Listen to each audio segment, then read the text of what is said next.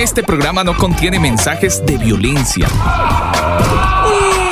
Las situaciones, nombres, personas y lugares descritos en este programa son producto de la ficción.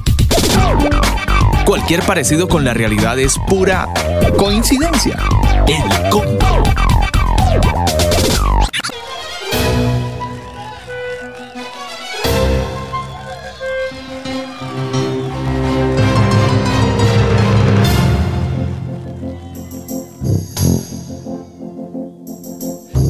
Esta es el arca de salvación que el Señor diseñó. Yo la comparto con alegría de todo corazón. Hola, no Buenas tardes. somos los elefantes. Vaya la forma tan desafinada de saludarle. Esta es el arca de salvación que el Señor diseñó. Yo la comparto con alegría de todo corazón.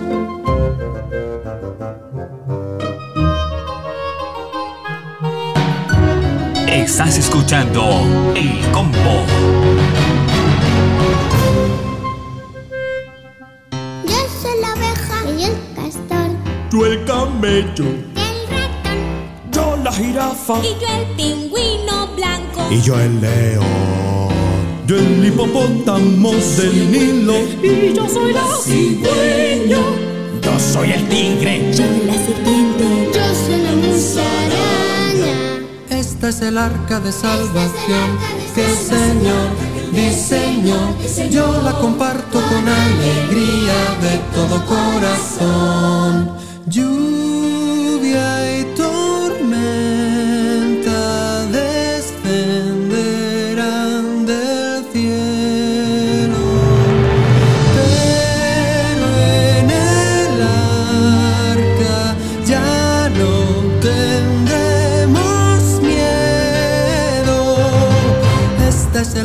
de salvación que el Señor diseñó. Yo la comparto con alegría de todo corazón. Este es el arca de salvación. Esta es el arca de salvación que el Señor diseñó. El arca de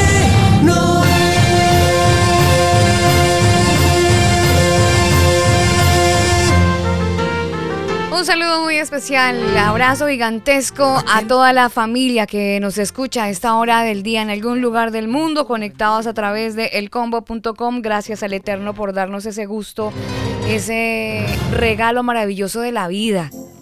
Es un regalo poder respirar y poder disfrutar de cada, cada día. Que el Señor Agradecemos yo la comparto. con- estos minutos a todos los que están conectados a esta hora en este espacio en vivo, aquellos que están conectados al podcast, aquellos otros amigos que están conectados desde el canal de YouTube. A todos un abrazo gigantesco. Ingeniero, el tema de esta noche en este episodio del combo que nos reúne como todos los martes en esta serie de Corazones Fríos que está siendo dirigida por Sebastián Arevalo. Él es el organizador de contenido del grupo de jóvenes peregrinando de Cielos Nuevos y Tierra Nueva. Y un tema que está bien, digamos que es como controvertido de alguna manera, ¿no? Hay que analizarlo detenidamente porque pues es considerado eso, controvertido, delicado, en fin. Sí, señora, es un tema controvertido, pero eh, como todos los programas del combo, ¿no? Son informativos y pues no, no vamos a pelear, ¿no? O sea, cada quien saca sus propias conclusiones al respecto y pues obviamente a la luz de la palabra. Y bueno, pues ah, va, a estar, va a estar interesante, muy interesante el tema, porque si bien es un tema que muchos dirán, no, pero en la misma eh, canción que estamos escuchando, eh, pues tuvo un propósito, ¿no? Pero por otro lado, ya como todo, es que Alba, como todo, cuando todo se lleva al extremo, Es ahí malo. ya es malo. Sí. Exactamente. Sí, señor. En este episodio número 12 nos queda, infortunadamente, un último episodio para terminar esta serie. Pues el recorrido ha sido bastante interesante. El recorrido que nos ha llevado Sebastián a conocer diferentes temas a la luz de la palabra y de la instrucción. Vámonos inmediatamente para México, para el DF, donde está Sebastián a esta hora del día que nos recibe. Hola Sebastián, gracias. ¿Qué tal, Alba, Daniel? ¿Cómo están? Buenas tardes. Buenas tardes. eh, Muy bien, buenas tardes. buenas tardes para usted, caballero. Para Sí, nosotros ¿verdad? noche. sí, ya está Noche, oscurito noche. por aquí. Sí, ya, ya Ah, el, veranito ya se está despidiendo de a poco, aunque nos queda como que como un mes más, tal qué vez y ya chao. bendición. Uy, sí, qué bueno. Sí, ya. Maravilloso que se vaya. Días fríos y más cortitos. Se está terminando más rápido el, el día. Ya la noche empieza a ser un poco más imponente y bueno, con, con muchas ganas, Sebastián, de, de escucharlo, de poder desarrollar el tema del día, entendiendo la temática que es interesante, hay que cogerla con pinzas. Y bueno, agradecida con el Eterno por este tiempo tan enriquecedor para todos, principalmente para nosotros que ha sido de mucha edificación. Ay, Dios mío, yo no sé por dónde tocar, eh, arrancar por esta serie. Partamos por el, por donde es, Daniel, y partamos por la presentación de esta serie Corazones Fríos. Nuestro tema del día.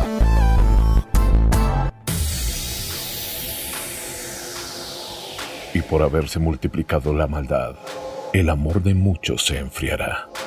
Solo tú decides de qué lado estás. Esto es Corazones Fríos, Corazones Fríos. Solo aquí, en el combo.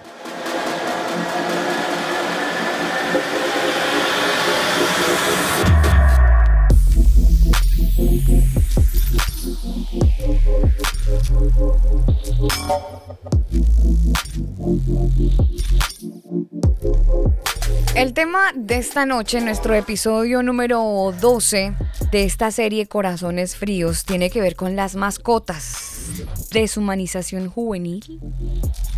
Es posible que mm, ese amor que yo creería que está en todos y la cercanía que tenemos por una mascota nos ha deshumanizado.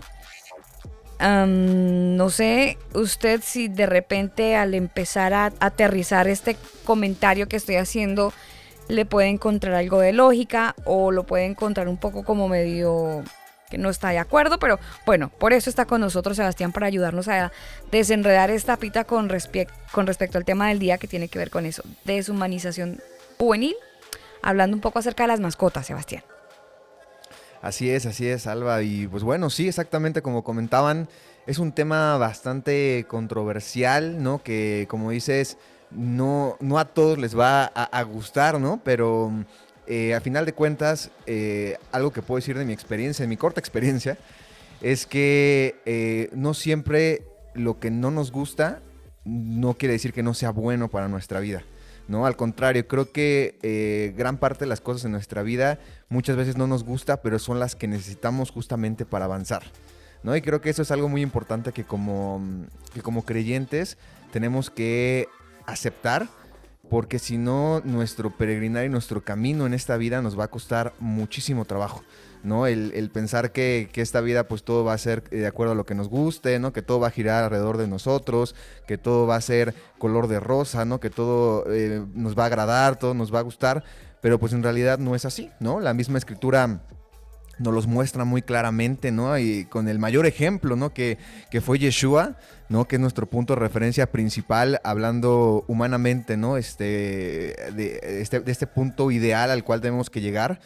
Y, y vemos que en su vida, en realidad, él murió a todo, ¿no? Desde, desde, su, desde, desde su condición celestial, ¿no? Como dice que él no buscó, ¿no? Parecerse al Eterno, eh, como, como lo hizo al contrario Satanás, sino más bien él renunció todo eso para venir a servir, ¿no? Y en, y en esta vida, en realidad, pues vemos que, que pues no- pasó por, eh, la- toda su vida pasó por, por momentos de, prueba, ¿no?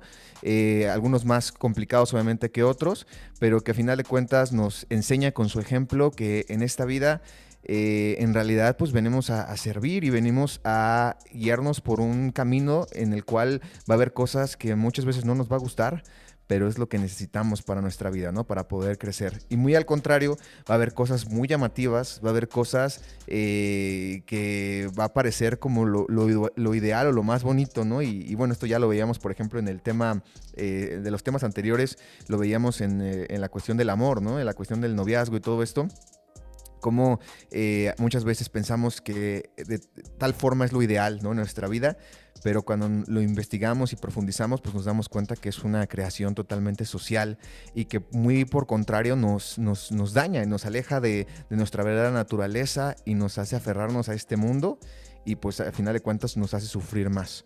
¿no? Entonces, pues bueno, creo que es importante hablar de ese tipo de temas justamente por eso. Eh, va muy ligado ¿no? a esta cuestión de, mm, de, los corazones fríos, porque una de las razones por las cuales también se han enfriado los corazones es porque cada uno de los corazones ha tratado de ver por sus intereses y intereses eh, lo más chistoso que creados por el mismo sistema. Ya ni siquiera podríamos llamarlos que, sean, que en verdad salgan de ellos, sino que es algo que han imitado por toda la información a la que han estado vulnerables, ¿no? a, lo que van, han estado, eh, pues sí, ahí eh, pendientes, ¿no? De recibir de, los medios de comunicación, de la cultura y todo eso, ¿no?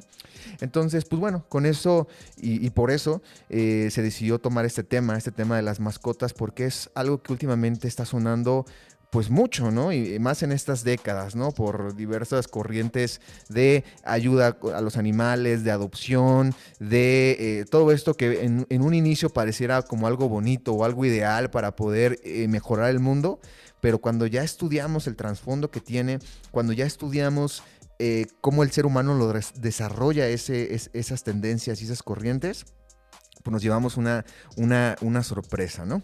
Entonces, pues bueno, creo que eh, hablando de la problemática ya para iniciar el tema, eh, pues hoy vivimos ¿no? en una sociedad donde los animales se han convertido en un integrante más, ¿no? Podríamos decirlo de la familia, uno con derechos y beneficios que poco a poco han sobrepasado los del mismo hombre.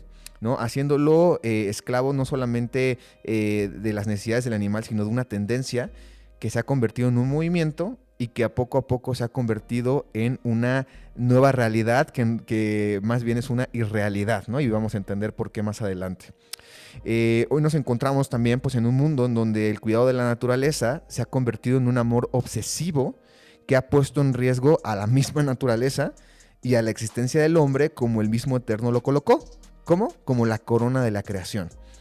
¿No? Y, bueno, para muchos eh, pareciera algo no muy importante, ya sea porque no se ha puesto a analizar la situación, no se han puesto a analizar la situación o porque no lo quieren hacer, pero pues este, este, esta corriente, eh, esta eh, realidad que estamos viviendo hoy en día ha traído muchas consecuencias y ha afectado a, no solamente a las personas que tienen o que son dueños de las mascotas, sino a terceros y peor aún, pues ha dañado justamente el peregrinar del creyente.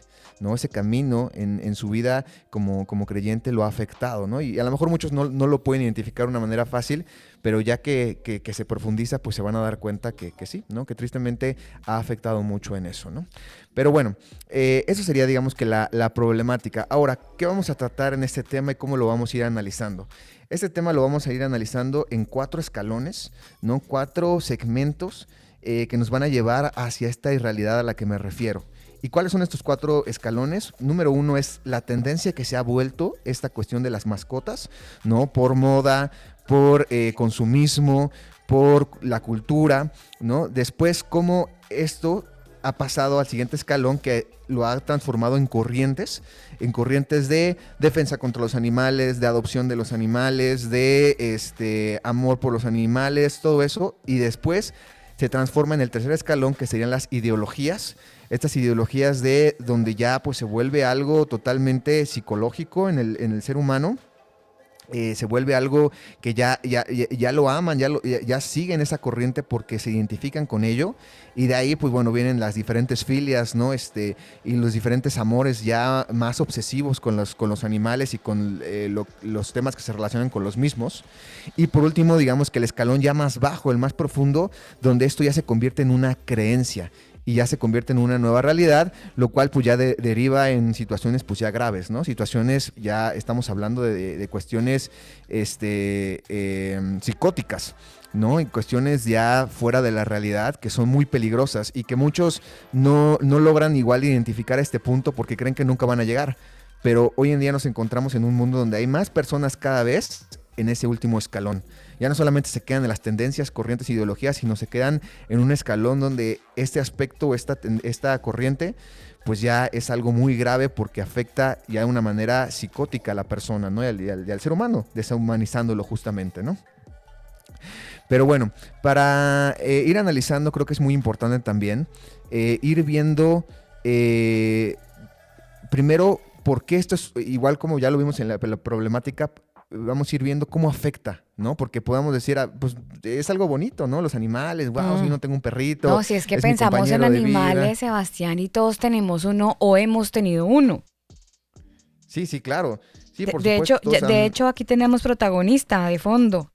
Pero mire, permítame eh, hablar un poquito de lo que está sucediendo hoy en día, porque eh, de hecho hoy en día, ¿qué está pasando? Que la legislación de los eh, diferentes países, la mayoría, me, me imagino, especialmente los que se dicen ser civilizados, alegan a que los animales pueden sentir dolor, por lo tanto prohíben la crueldad animal y dicha crueldad es definida con bajo el término maltrato, maltrato animal.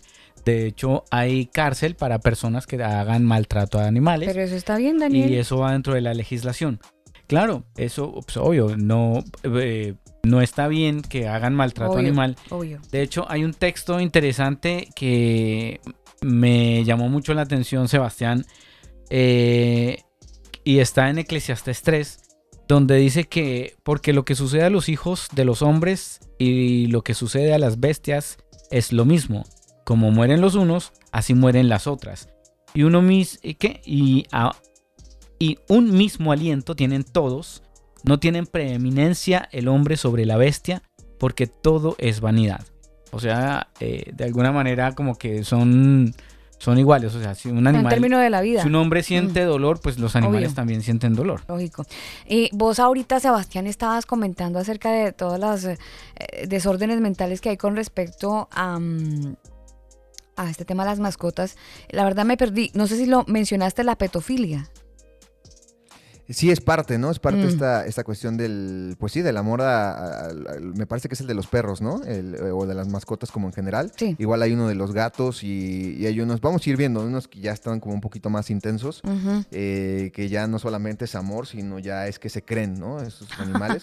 Ay, Dios. Sí, sí, sí, se visten y Sí, caminan y andan es- como perros. Uy, y todo, no, eso, ya es pecado. No, eso es enfermedad Desorden. mental. Sí, no, nada que ver. Nada que ver. Pero Sí, claro. adelante, Sebastián. Sí, de hecho, ese es el punto final y lo pudiéramos imaginar muy lejos, pero en realidad está más cerca de lo que, Sí, de ya- lo que ya está pasando. ¿no? ¿No? Y, y- y en todos, no solamente en las personas que lo expresan de una manera totalmente abierta, sino ya en muchas personas pues empiezan a tener ese tipo de, de, pues sí, de características y de actitudes que vamos a ver que en su momento antes pasó, ¿no? En la, eh, en la época, por ejemplo, de eh, este, del, antes del diluvio, eh, hubo, pues sí, manipulación genética eh, y hubo bestialismo, hubo todo este tipo de, de- de- de acciones que, pues, obviamente fueron denigrando al hombre. Y que comenzó justamente con cosas así, ¿no? Con, con estos pasos, con esta influencia que, que- que igual el adversario fue poniendo los hombres para irles quitando su, su dignidad como, como ser humano, ¿no? Y quitar la posición que tienen en este mundo, que es ser la corona de la creación.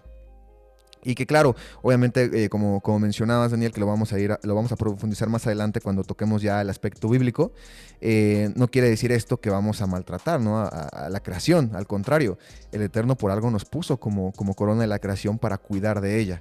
El problema es cuando nos ponemos en el mismo nivel.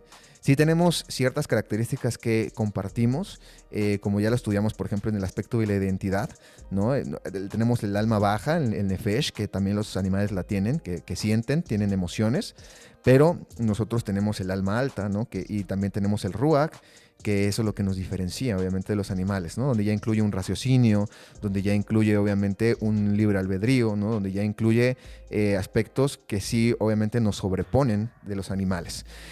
Y que bueno, toda esta eh, corriente, de hecho, eh, que, bueno que lo, que lo, tocamos, eh, hablando históricamente, eh, pues vemos que, surge de un, de un momento, es- este aspecto de que el ser humano y los animales están en un mismo nivel.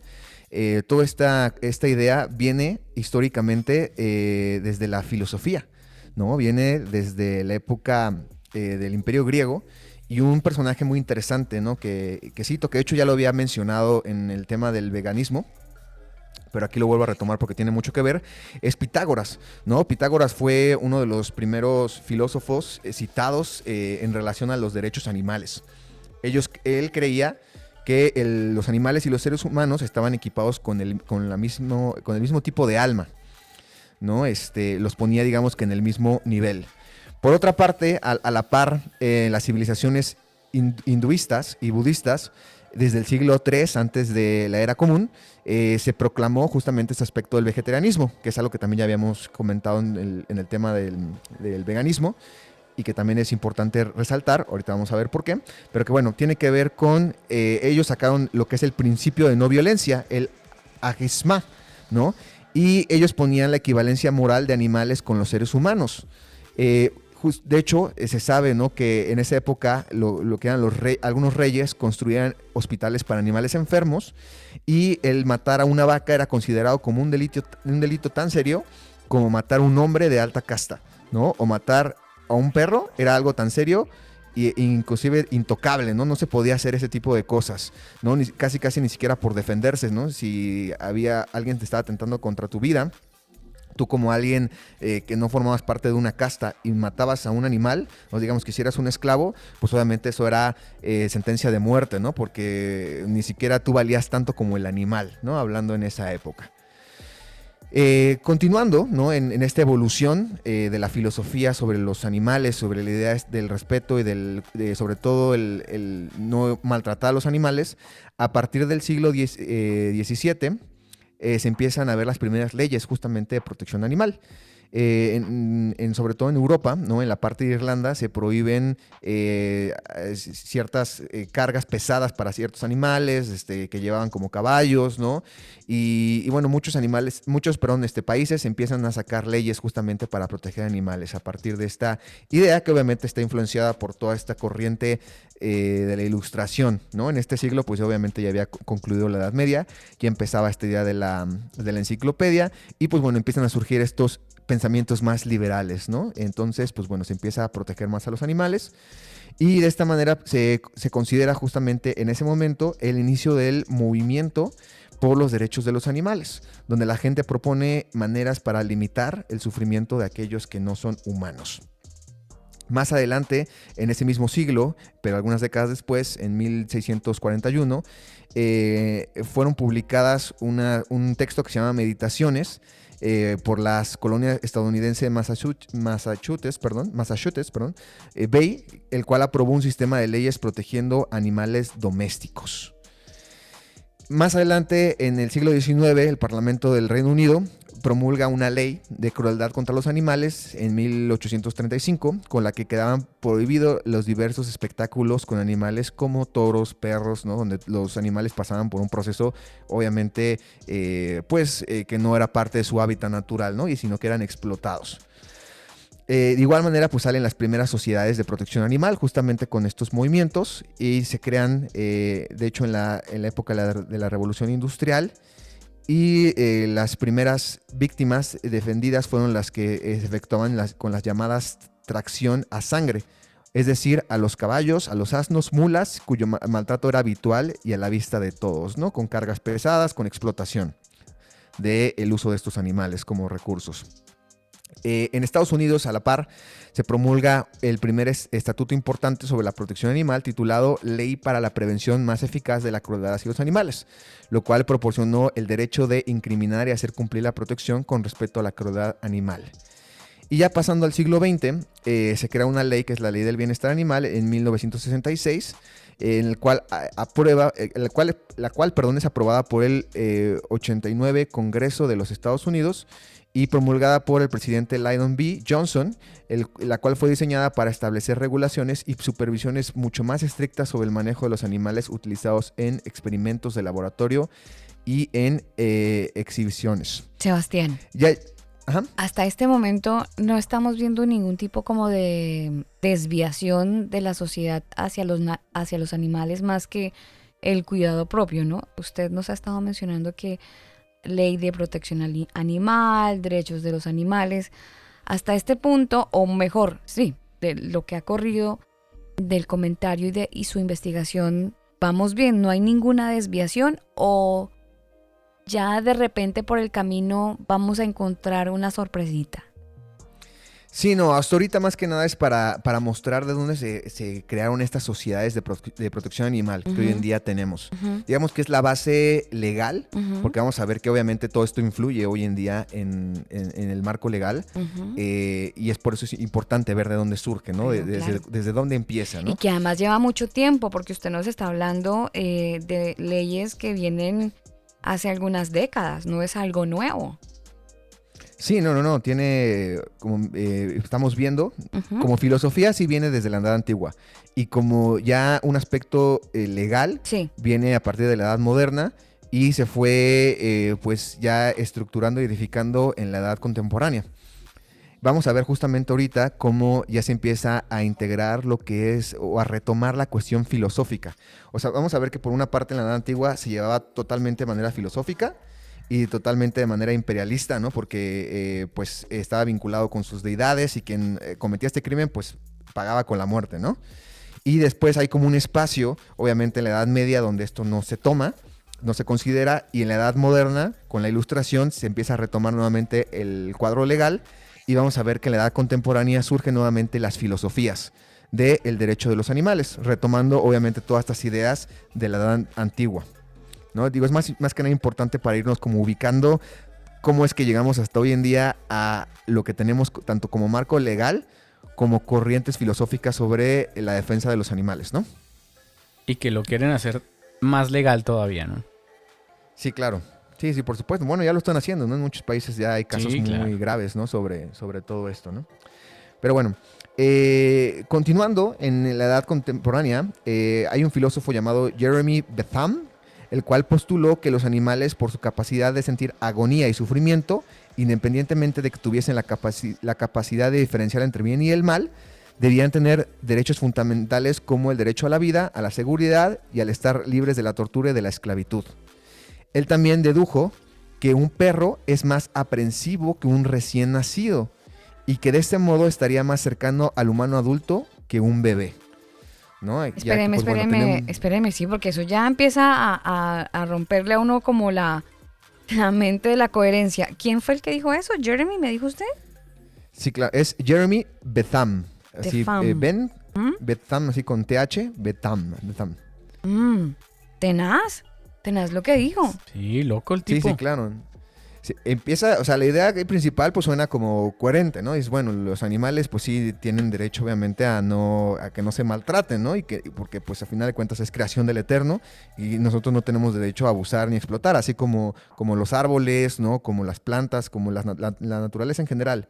La situación está aquí que empiezan a introducir ya filosofías donde empiezan a, a- a- a sobreponer a los animales al ser humano, ¿no? Y empiezan a decir este tipo de comentarios, ¿no? Que un, que un perro eh, eh, tiene pues más este sentido de aprensión con un Mm, ser humano, o sea, no. se- básicamente están diciendo un perro es más fiel que un bebé, ¿no? Básicamente es lo que están diciendo, entonces ahí empieza ya el detalle, que empieza a eh, desbalancearse Obvio, la situación. Mm, ¿no? Y- pero bueno, estas son, son bases de justamente la filosofía que vamos a ver que se heredan después.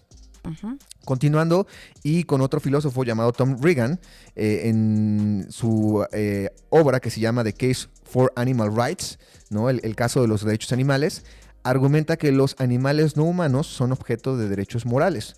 Su filosofía se encuentra en general dentro de la tradición de Immanuel Kant, si bien él rechaza la idea de que Kant, eh, eh, de que él, daba respeto solamente a los seres, a racionales, Reagan argumenta, perdón, que sistemáticamente atribuimos valor intrínseco y por tanto el derecho a ser tratados con respeto a los seres humanos que no son racionales, incluyendo a los bebés y aquellos que sufren discapacidades mentales o graves, ¿no? Esto alude a que, eh, pues bueno, los animales están en el mismo nivel que eh, bebés y que personas que tienen incapacidades. ¿no? Este tipo de, comentario eh, va, dirigido hacia esa parte, ¿no? Como igual diciendo que pues un animal tiene el mismo valor moral que alguien que tiene alguna discapacidad mental. ¿no? O inclusive un bebé que no tiene como la capacidad, obviamente, en su momento de decidir, sino solamente de sobrevivir, ¿no? En, en aspectos filo- eh, fisiológicos, podríamos decir que, que sí tienen una relación, ¿no? Porque obviamente ellos nada más se, lleva- se guían por la sobrevivencia, pero obviamente eh, el compararlo con los animales y ponerlos en el mismo nivel Está poniendo un límite, está limitando al ser humano para eh, su desarrollo eh, en, en su alma alta. Lo está poniendo al ser humano en un alma totalmente baja, Mm. ¿no? Y, y sin, ahora sí que está, pues sí, es un, un aspecto totalmente discriminante hacia, hacia las personas que tienen este tipo de incapacidades, inclusive a los bebés, ¿no? Absolutamente. Pero bueno. ¿no? Este, más adelante, otro filósofo llamado Stephen Wise, en su obra Rating the Cage, The Drawing the, Drawing the Line, aboga por unos eh, derechos de los animales según un criterio de autonomía práctica. Los seres que poseen un yo, que actúen intencionalmente y que posean deseos, deberían ser provistos con unos derechos básicos. No deberían ser usados como alimento o para la investigación. ¿no? Está diciendo que, pues bueno, básicamente los animales no pueden ser eh, consumidos, que tienen derecho a vivir, ¿no? O sea, que ya el alimentarse de ellos ya está, está poniendo en un mismo nivel de cometer un crimen contra ellos. O igual para la investigación, ¿no? Entonces, ni para alimentación ni para la ciencia se pueden utilizar a los animales, ¿no? Y, y bueno, aquí también ya se empieza a atentar contra un principio bíblico donde el Eterno pues da obviamente a la creación para tomarla como recursos para el ser humano. Y aquí pues bueno, también esta filosofía se empieza a contraponer contra la instrucción del Eterno.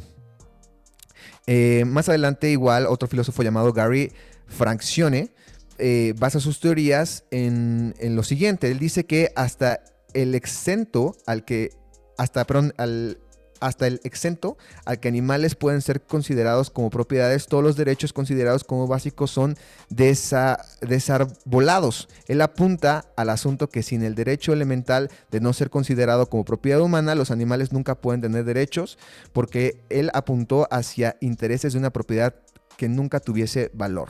¿no? Aquí, pues bueno, está hablando de esta cuestión de que los animales no pueden ser catalogados como propiedad humana.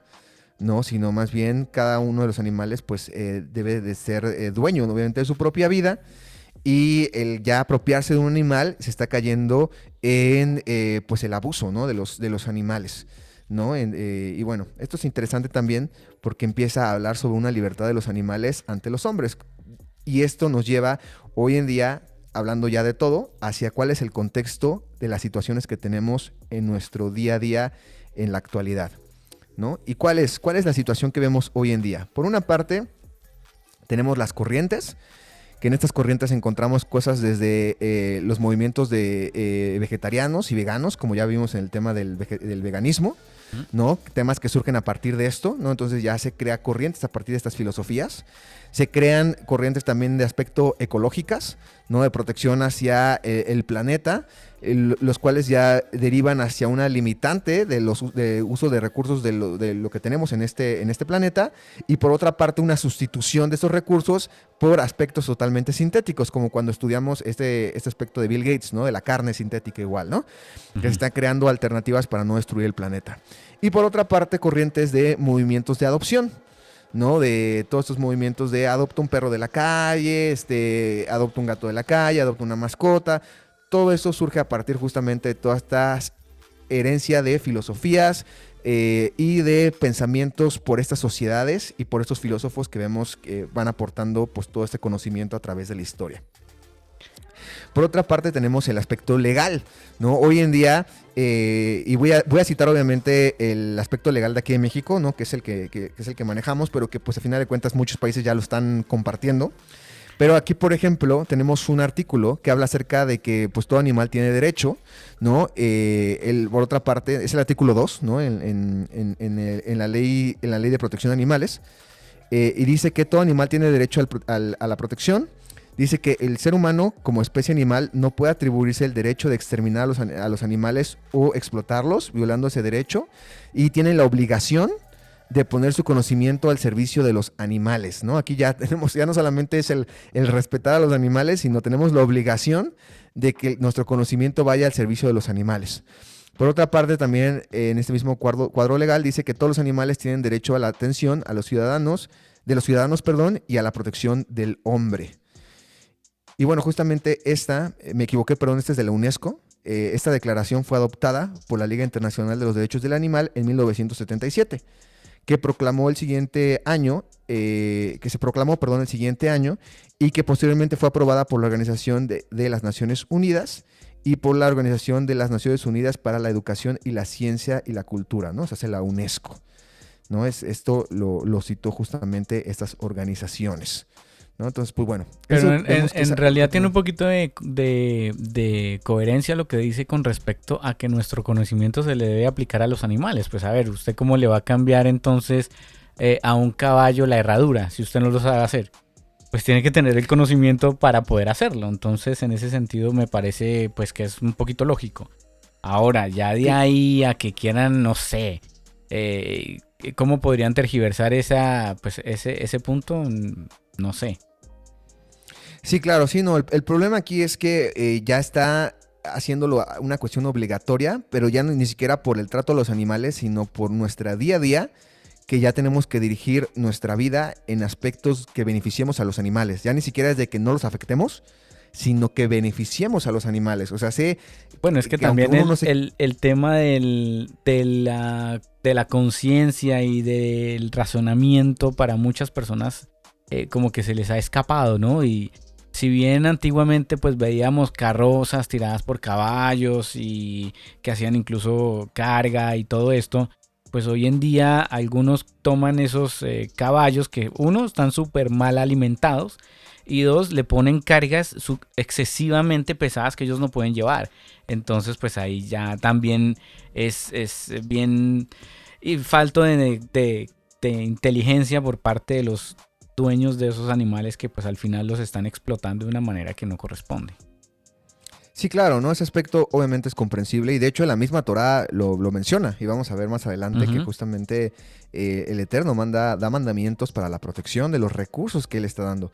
El problema es cuando esos recursos ya se empiezan a equiparar o se empiezan a poner en el mismo nivel A que el ser idolatrar. Exactamente, o sobrepasar Que justamente es lo que estamos viendo con toda esta, con toda esta historia, con este marco histórico. Vemos que en la Edad Antigua las filosofías decían que el ser humano y el animal tienen el mismo tipo de alma, ¿no? Están en el mismo nivel, o sea, hace que valen, al final de cuentas, lo mismo en este espacio, eh, hablando de manera terrenal, ¿no? Y ni siquiera obviamente citan el aspecto espiritual, ¿no? Porque se considera que tienen lo mismo. Por otra parte, eh, vemos, ¿no? Eh, por ejemplo, con todos estos filósofos y todas estas entregas en manera filosófica, que igual al- el, el- animal pues tiene ne- los mismos derechos que el ser humano.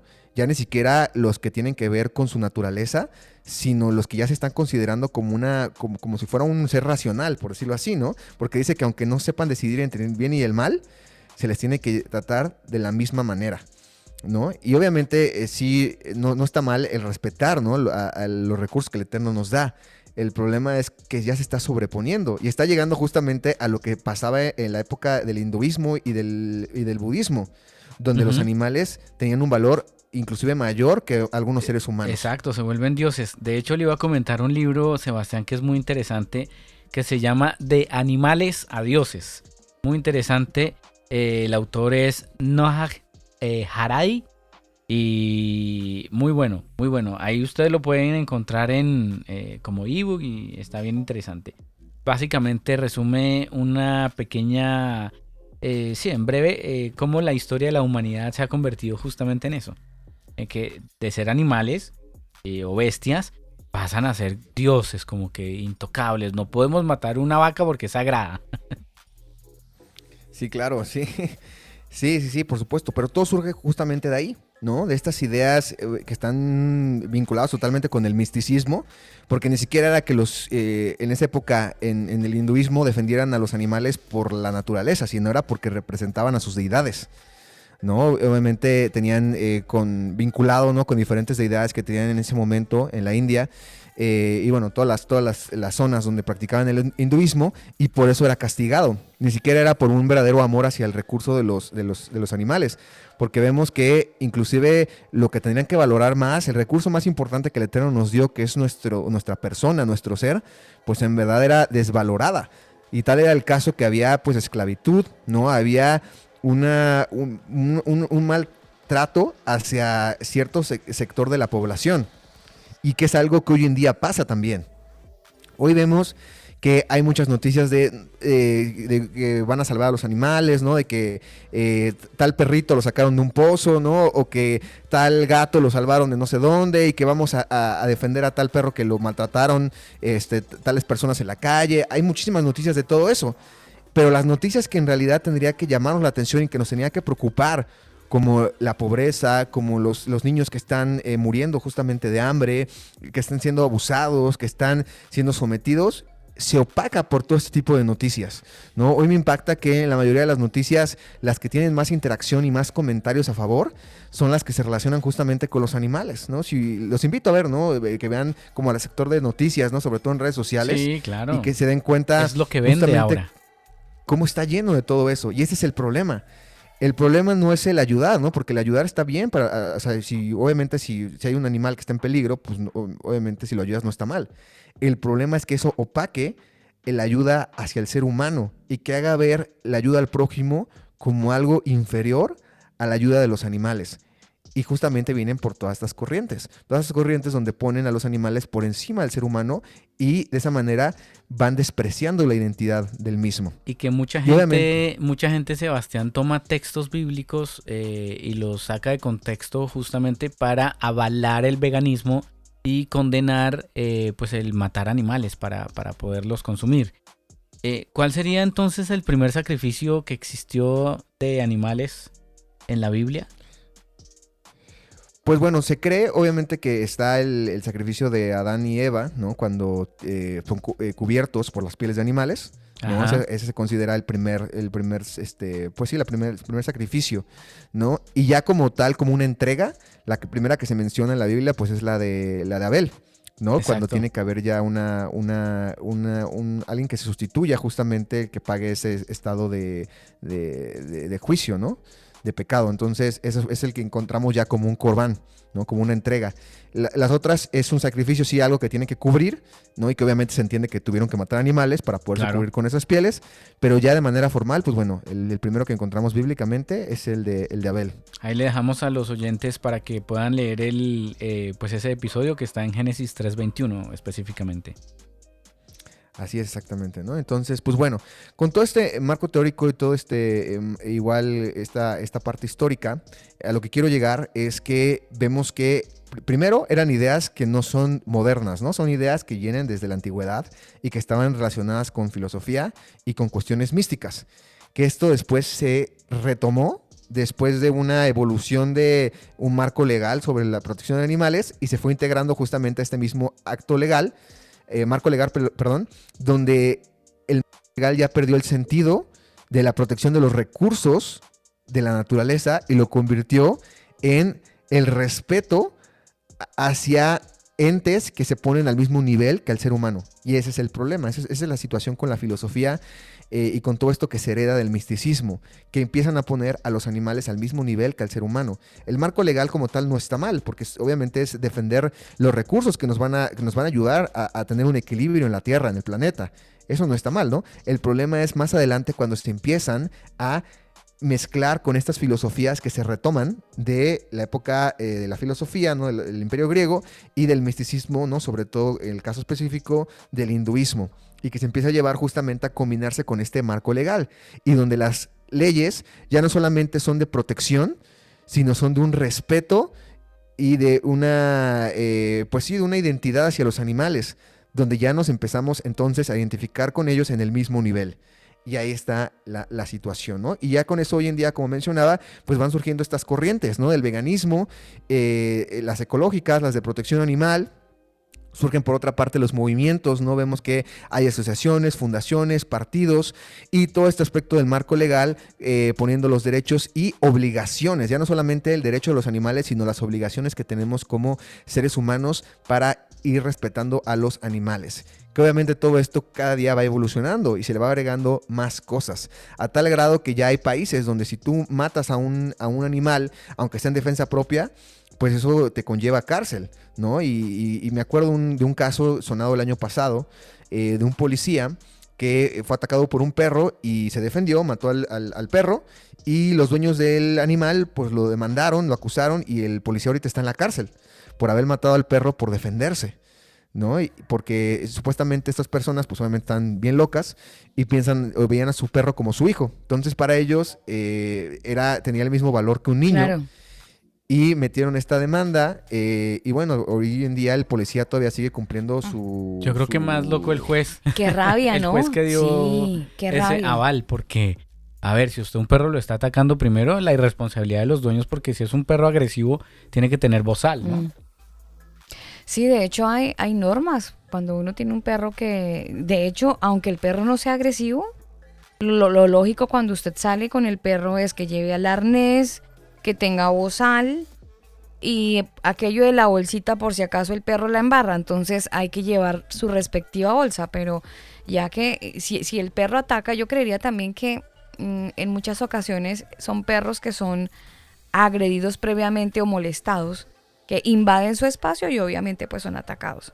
Así que pues qué embarrada que esta situación la esté viviendo este policía, muy triste. Y lo que dice usted, Daniel, el juez Claro, y es el problema de todo este marco legal, que ya, no, ni, ni siquiera es vamos a, dar estas leyes para proteger los recursos del planeta, sino es más bien que ya te vas a someter a los recursos de este planeta. Y entonces el hombre se quita su, estado de corona de la creación en el cual lo puso el Eterno y baja a ser gobernado por la naturaleza. Y esa es, esa es la, la situación. Y es una estrategia obviamente que ocupa Satanás para poder denigrar al ser humano, y para poderlo tener en control, ¿no? Y, poner a la naturaleza sobre él, rompiendo el orden que el Eterno puso en la creación, ¿no? Entonces, ahí está, esa es la situación, que ya no, ya no es de que eh, respetemos los derechos de los animales, sino más bien que ya estamos obligados a someternos a los animales. Porque de acuerdo a todo lo que vimos de las filosofías, pues los animales obviamente no pueden decidir entre el bien y el mal. Entonces ya el responsable eres tú. ¿No? Y ya ni siquiera eh, el dueño muchas veces se lleva la culpa, ¿no? O el castigo, sino uno que se ve como afectado, eh, si llega a este tipo de situaciones donde queda vulnerable, pues uno es culpable porque uno tiene la responsabilidad de no atentar contra la vida del animal porque es más importante que la, que la misma vida del ser humano. ¿No? Entonces, pues bueno, vemos que suena un poco medio exagerado, medio loco, pero eso ya está sucediendo hoy en día. Y sucede porque las leyes lo aprueban.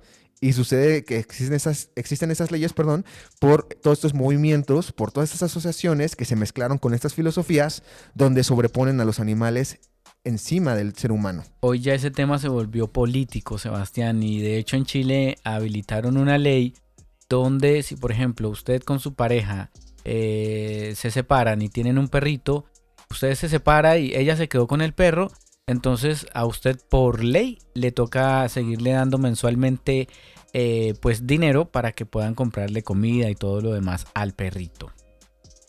Claro, y es muy triste porque, por ejemplo, en lugar de que pongan ese enfoque en ayudar a, no sé, a los ancianitos, por ejemplo, a la gente mayor que es abandonada por sus hijos, eh, hay, hay pocos países que en realidad defienden esto.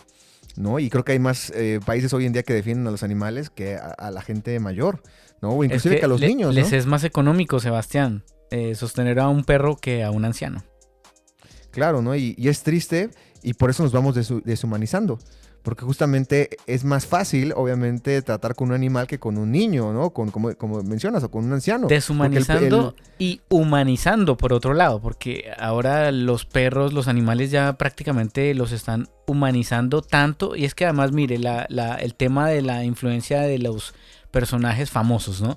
Es que como yo vi a un personaje, a un cantante o a una mujer de influencia eh, de Hollywood, entonces trasladaba a su perrito en un coche, ay, pues yo voy a hacer lo mismo, voy a comprar un coche para llevar al perrito. Sí, justamente, ¿no? Y, eso tiene que ver con el puente que nos une hacia estos cuatro escalones que habíamos mencionado. ¿Y cuál es ese puente? Es el marketing, justamente. Y ese marketing, ¿cómo se va alimentando? A través de la cultura y a través de los medios de comunicación. Hoy en día nos encontramos con un bombardeo de diferentes tipos de comunicación en relación a esto que justamente va eh, educando a las nuevas generaciones a que vean esto como ya algo normal. ¿No? Desde las películas, desde los todas estas noticias que mencionaba, que hoy en día si uno se mete a los sitios de noticias, pues ve que, justamente eh, las noticias que se relacionan más con animales, uh, tienen muchísimos comentarios y muchísima gente se ofende si a un, si a un perrito lo maltratan o así, y sale una noticia de niños que están muriendo y en realidad es mucho menor la, interacción. A la gente ya no le importa. Cree que eh, la gente está sufriendo porque quiere, ¿no? Cree que eh, se lo merece, ¿no? Porque se está generando un odio contra el mismo ser humano y un amor hacia los animales para justamente ir rompiendo esta relación entre los seres humanos y que la gente prefiera tener mascotas antes de tener hijos, ¿no? Hoy en día es impactante, a mí me sorprende cómo como la gente dice, no, yo ni loco tengo niños, ¿no? Porque pues, pues los ponen así como todos insoportables, ¿no? Que les quitan su tiempo, que no los dejan vivir su vida, disfrutar de, ir a fiestas, todo eso. Y, hay muchísima gente que dice, no, yo prefiero animales, ¿no? Como, como apenas salió una noticia hace como que, como, como unos tres meses, donde salía supuestamente el Papa diciendo que pues los los que tenían como perrijos y todo eso, pues estaban mal y todo eso. Y uh, se ofendió esta generación así muchísimo y le empezó a tirar eh, al Papa por esos comentarios. Les tocó el ídolo. Exactamente, ¿no? Y digo, no es que apoye obviamente al Papa, pero, pero al final de cuentas ese pilar, ¿no? Que, obviamente es en, cierta parte es cierto, ¿no? De que pues mm, el Eterno pues no nos mandó a tener eh, perrijos, no nos mandó a nada de eso, es una idea que eh, se ha creado por el marketing. Es que ya decir la palabra es ofensivo. Yo la verdad respeto mucho a las personas que asocian con un perrijo, pero me parece lo más ordinario de este planeta alguien que tenga un perro, entre, entre otras cosas porque eso sigue siendo maltrato, o sea, déjelo ser, ahora sí. Deje que sea perro. Claro. Deje que el animal tenga su desarrollo normal, pues porque sigue siendo un animal. Entonces, eh, cuando les llaman así de perrijo, me parece tenaz porque además la gente hace que, que con las actitudes de sobreprotección sobre un animal, pues se ve, se ve mal. Se ve, se ve como si usted fuera una persona enferma, psicológicamente. Hay una pregunta que nos hacen en Telegram. Noralba dice, si una persona que es animalista y conoce el camino de la verdad, ¿qué sucede en este caso? Ok, no sé qué se refiere con animalista. Me supongo que de protección de animales, ¿no? Yo me imagino, sí. Eh, pues bueno, en este caso, yo no lo veo mal mientras no vaya en contra, obviamente, de la instrucción. ¿Cuál es el problema? Que hoy en día lo ponen encima de la instrucción.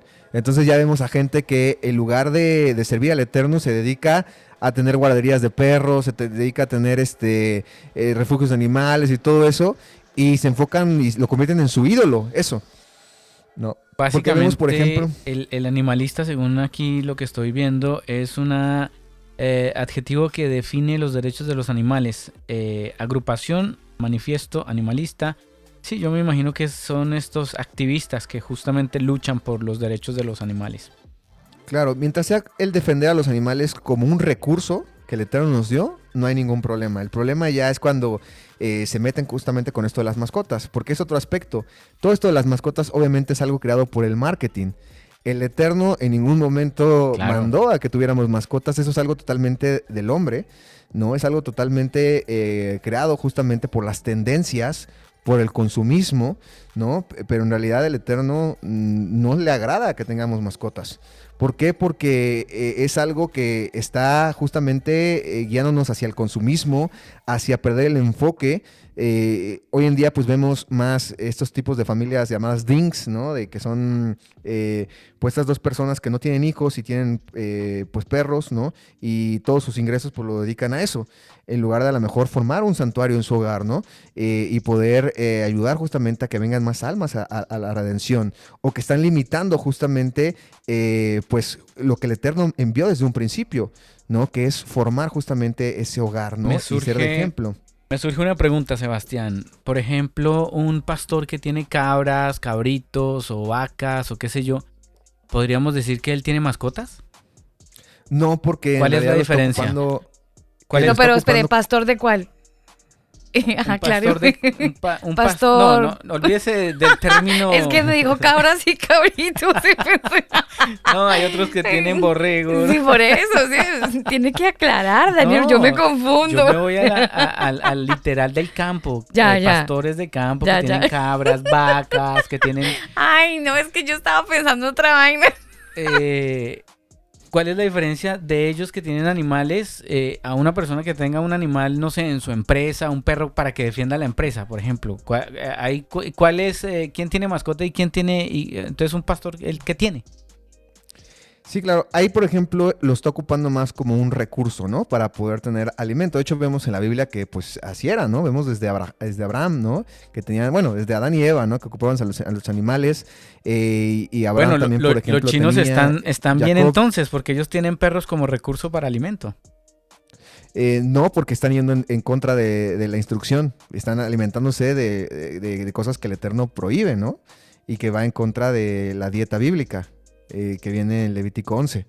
Ese es el, el problema. Igual, por ejemplo, aquellos que tienen animales para proteger, ¿no? Eh, Pues están confiando más en un animal que, que, que en el mismo Eterno y están poniendo su enfoque en cuestiones totalmente, pues, materiales. Y ese es el problema. Claro. ¿no? Sebastián, yo, yo tengo una preguntita aquí. Es que escuchándote aquí detenidamente, tengo los ojos cerrados y aquí concentrándome, por eso salté cuando Daniel dijo que el pastor y los bor- las borregos y las vacas. Y bueno. Cuando vos dices eh, que al Eterno no le agrada que tengamos mascotas, ¿hay algún sustento bíblico? Porque puedo pensar que de alguna manera estás formando un pensamiento en otros de que a Dios no le agrada cuando de pronto no hay un pensamiento o una base bíblica. Cuando al Eterno no le agrada es porque hay, un, hay una base bíblica o es algo que se asume por el estudio y la investigación de la palabra. No, sí, o sea, desde aspectos, por ejemplo, de la idolatría, ¿no? Y Desde aspectos que no actuemos como el mundo actúa, desde aspectos de que no nos aferremos a, a lo de este mundo, ¿no? Desde aspectos de, de tratar justamente a, a la creación Mm. como recursos, ¿no? Eso lo vemos, por ejemplo, en la, en la Torah, ¿no? Desde el principio, en Génesis, no dice que nosotros íbamos a estar sirviendo para cuidar a los animales como mascotas, ¿no? Dice que era para recursos, para nuestra alimentación. Así igual como las plantas, los árboles, ¿no? Como el Eterno nos dio eso justamente, ¿no?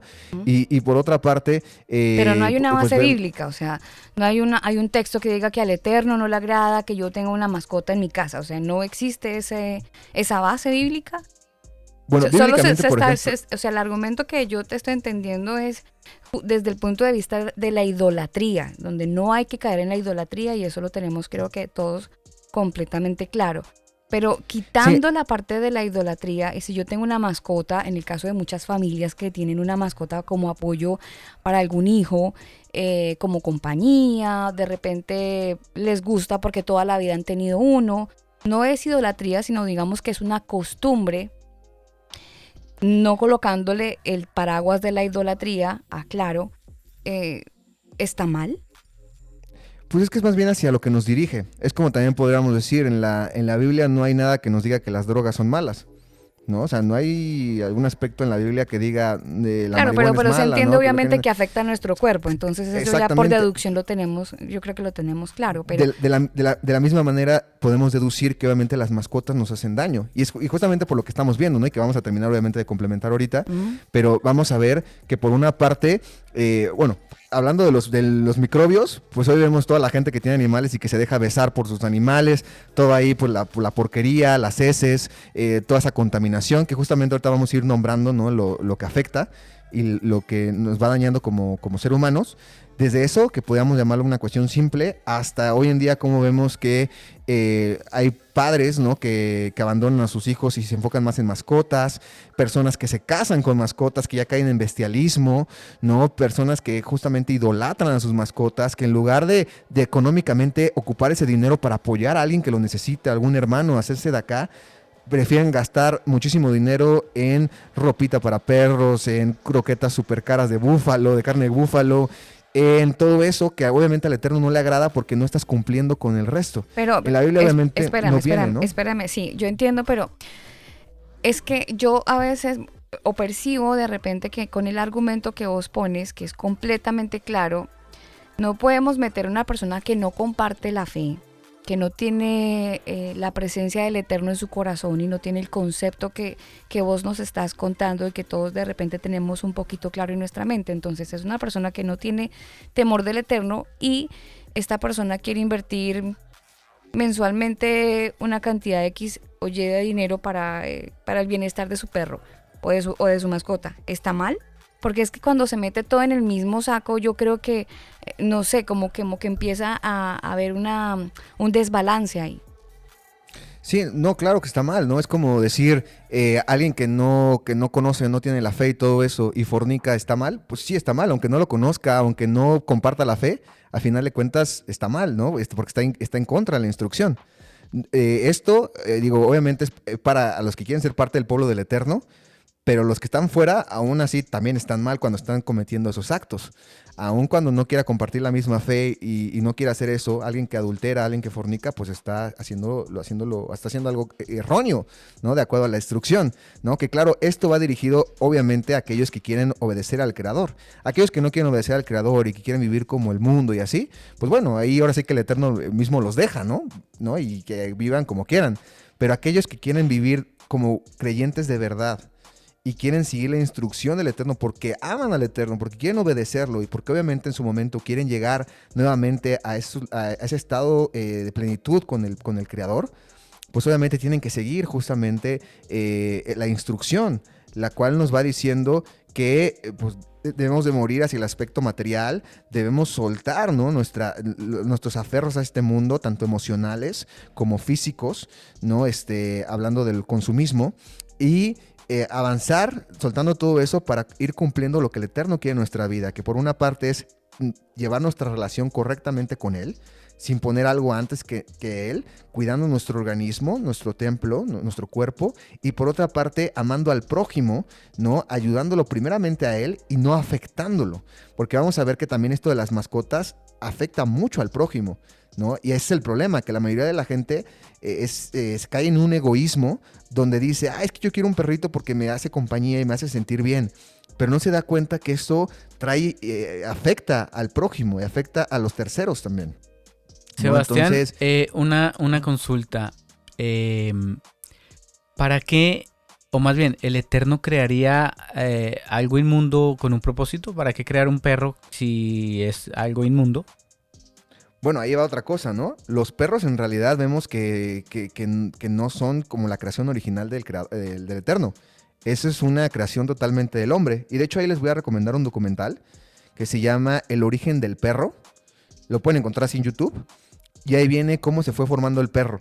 ¿No? En realidad, cuando el Eterno hizo la creación, él no, no hizo a los perros. ¿no? Él hizo a los lobos, a los coyotes, a los zorros. Y ya el ser humano empezó a hacer mezclas de animales y de ahí salió el perro, ¿no? De hecho, por eso les recomiendo ver ese documental. Ahí viene, eh, hacen experimentos muy interesantes de que agarran un, un, este, zorro y lo, eh, lo ponen como un animal doméstico y hasta les, les salen manchas al, al, zorro de una manera muy chistosa, ¿no? De cómo lo van como haciendo como un perro. Y obviamente son mezclas entre perros, coyotes, eh, pero en realidad en un inicio el creador no, lo, no, no, hizo a los perros como hoy los conocemos, ¿no? Más bien hizo a los lobos, a los coyotes, a los zorros, que son animales totalmente silvestres. El ser humano fue el que los fue domesticando. ¿La oveja ¿no? es, es un la... animal inmundo o es bueno? No, es, es, bueno. La oveja sí es, este, hablando de la alimentación. O sí sea es que Dolly, la oveja clonada, es buena. No, porque también obviamente tiene cuestiones ahí de, del hombre, genéticas. Pero ¿no? es una el, oveja. El, el, ahí, por ejemplo, el, ser humano, el, Eterno, perdón, en la instrucción también dice que no, que no se hagan man, eh, manipulaciones genéticas, que no se mezclen cierto tipo de, de, plantas, de semillas, de frutos, justamente porque afecta hacia, hacia, la, hacia la carne ¿no? del animal. Y obviamente Uy. cuando consumimos eso, nos daña a nosotros también. Entonces ¿no? cocinar también está mal porque ahí estamos haciendo mezclas de varios eh, granos ah, no, pero, y cosas. No, no, no, no. Ahí el problema es la mezcla genética, ¿no? Porque ya está afectando la estructura eh, que tiene la carne.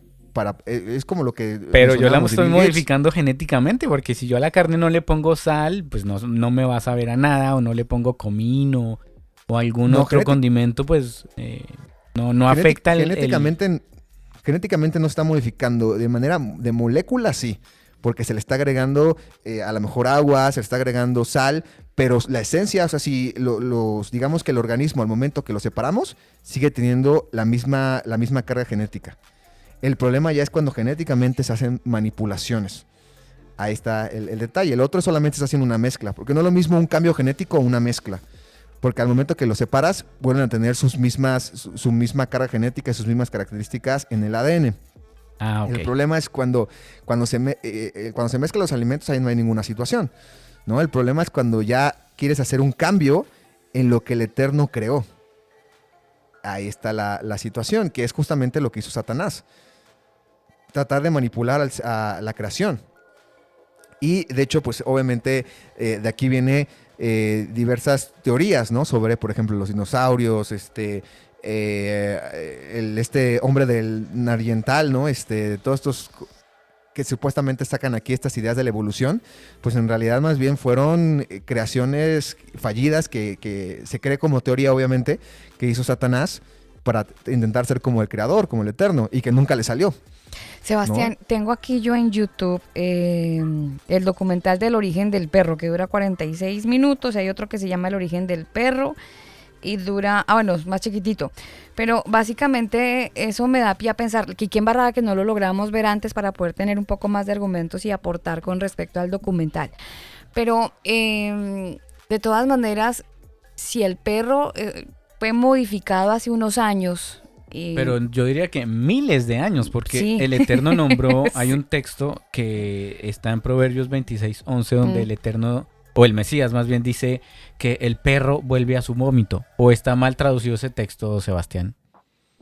No, bueno, tendríamos que ver también, eh, porque obviamente hay veces que se refieren a, hacia los caninos, ¿no? Y puede ser que sean obviamente perros salvajes, ¿no? Pero de manera doméstica en el pueblo de Israel, por ejemplo, no vemos que, que tuvieran perros. Eh, al contrario, lo- a, lo- a los perros los, lo asocian con la inmundicia, lo asocian con, de hecho, con los homosexuales y con este, ¿Eso quiere decir que, que, que tenga un perro en la casa puede estar inmundo? Pues hablando de manera de microorganismos, pues obviamente sí se puede contaminar, ¿no? No, no, pero desde el punto de vista bacterias. espiritual. No, si uno sabe que los perros, pues son perros, Sebastián, eso uno lo tiene claro. Pero por el Ah, no, hecho claro. de tener un animalito como un perro, ¿me hace a mí Pues- inmundo? desde el punto de vista espiritual y el contexto que usted nos está diciendo. Mira, en la época del pueblo de Israel, No, obviamente. no, espérame, en esta, en esta. Ah, pero es que te- tengo que explicar primero lo del pueblo de Israel para Mm. después eh, venir a Ah, ya, ya. Eh, en la época del pueblo de Israel, por ejemplo, había ciertos animales que no podían estar cerca del santuario. ¿no? Animales de carga como caballos y así, eh, porque eran animales que su carne no era pura, ¿no? Era, era, eh, entonces se tenían que alejar del santuario porque obviamente tenía que haber una consagración mayor, porque ahí estaba la presencia, Mm. ¿no? Del Eterno. Hoy en día, obviamente, ya no está el santuario de manera física aquí. Nosotros nos convertimos en el templo. Y obviamente, si, si, si hay un animal que pasa cerca de nosotros, pues no nos va a contaminar. Como hoy en día, a lo mejor la mujer, si está en, en su periodo, tampoco quiere decir que va a estar contaminada, ¿no? En, eh, hablando del aspecto espiritual, como lo estaba en la época del pueblo de Israel, porque estaba el santuario. Lo que está mal, obviamente, es que si tenemos nosotros mascotas en nuestro hogar, es que le estamos dando prioridad justamente a eso, a, a una, a un, un capricho, porque si al final de cuentas es un capricho, eh, totalmente consumista y totalmente egoísta, ¿no? Pero espérame, qué? egoísta porque sí. Ah, bueno, justamente para ir a los aspectos de egoísmo me tengo que ir justamente hacia los afectados, para entender por qué es egoísta. En estas corrientes y en estas tendencias, ¿quiénes son los que se afectan? Por una parte los niños, por otra parte los terceros y por otra parte la naturaleza y la fe. ¿Y a qué me refiero con esto? Primero, los niños. ¿Cuál es el problema? ¿Cómo se les afecta a los niños con las mascotas? Número uno, hablando de la salud, ¿no? Hoy hay muchísimos casos, ¿no? De, de- de niños que, eh, pues, heredan enfermedades por estar tan pegados a los animales, a los perros, ¿no? Y que le están lamiendo la cara, todo eso. Hay bebecitos que inclusive hasta han llegado a morir. Fue que se falta de hace- sentido común, yo creo que Ahí, el problema son los papás, porque es que ahí, ahí ya están humanizando a un animal. O sea, que un animal no tiene por qué lamerle la, La cara cara a nadie. O sea, por favor. Claro, el, el problema es que lo hacen. Mm. Y hay muchísima gente que lo hace, ¿no? O sea, no, Sí, no- como no- que no no, es un mide, nicho. ¿no? No mide esa... No, y además que, por ejemplo, hay gente que tiene gatos y los gatos los dejan salir a la calle, por allá se van, después regresan y usted no sabe con qué, Sí, qué asco. cosas regresan. Entonces, pues, el tema de- también es de coherencia por parte de los dueños de esas mascotas. del ¿no? propietario. O sea, si van a tener eso eh, de una manera tan descuidada, pues entonces no tenga nada.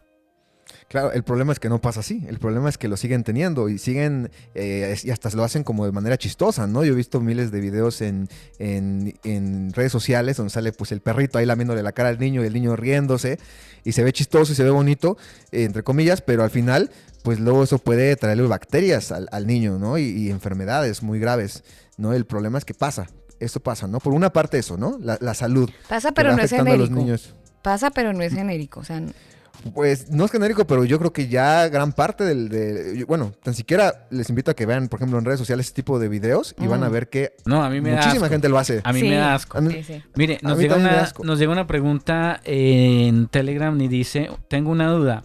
El pasaje donde una extranjera le pide al Mesías por su hija y él le responde que no eh, se da de comer a los perrillos, sino eh, a los perrillos lo que los, lo, lo de los hijos, él se está refiriendo que los perrillos se alimentan de lo que cae de la mesa de sus amos. Eh, ¿Podría estar hablando de los perros tal y como los conocemos hoy? ¿O está mal la Bueno, traducción?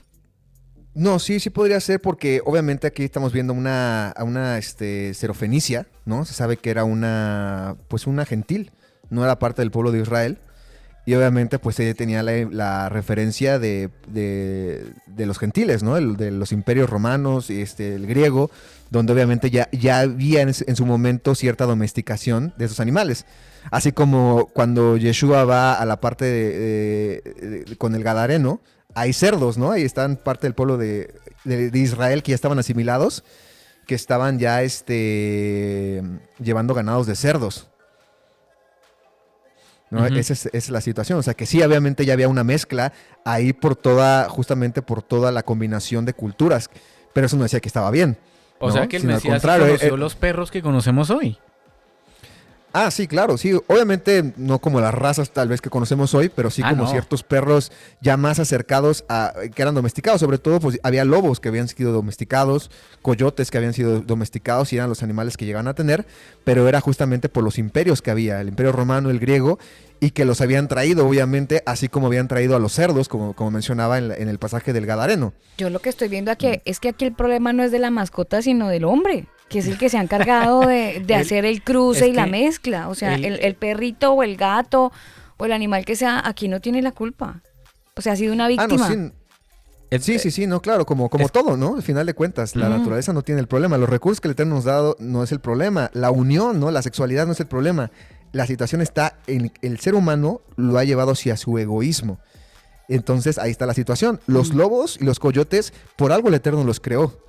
El problema es cuando el ser humano los empezó a domesticar y de ahí lo empezó a, llevar hacia un aspecto consumista y un aspecto totalmente egoísta. Pero que es yo creería que al- también, permítame Sebastián, yo creo que también eh, hicieron uso de estos animales como apoyo para la caza. Estos, estos hombres que cogían estos animales que se apoyaban, por ejemplo, eh, hay perros que cuidan las ovejas, ¿no? Y cuando ven el lobo entonces sale corriendo, tra- tratando de, de- de espantar al lobo para que las ovejas estén protegidas. Yo he visto muchos videos acerca de eso. No soy una mujer de campo, ignoro muchas cosas, pero me apoyo en este tipo de imágenes que seguramente ustedes habrán visto.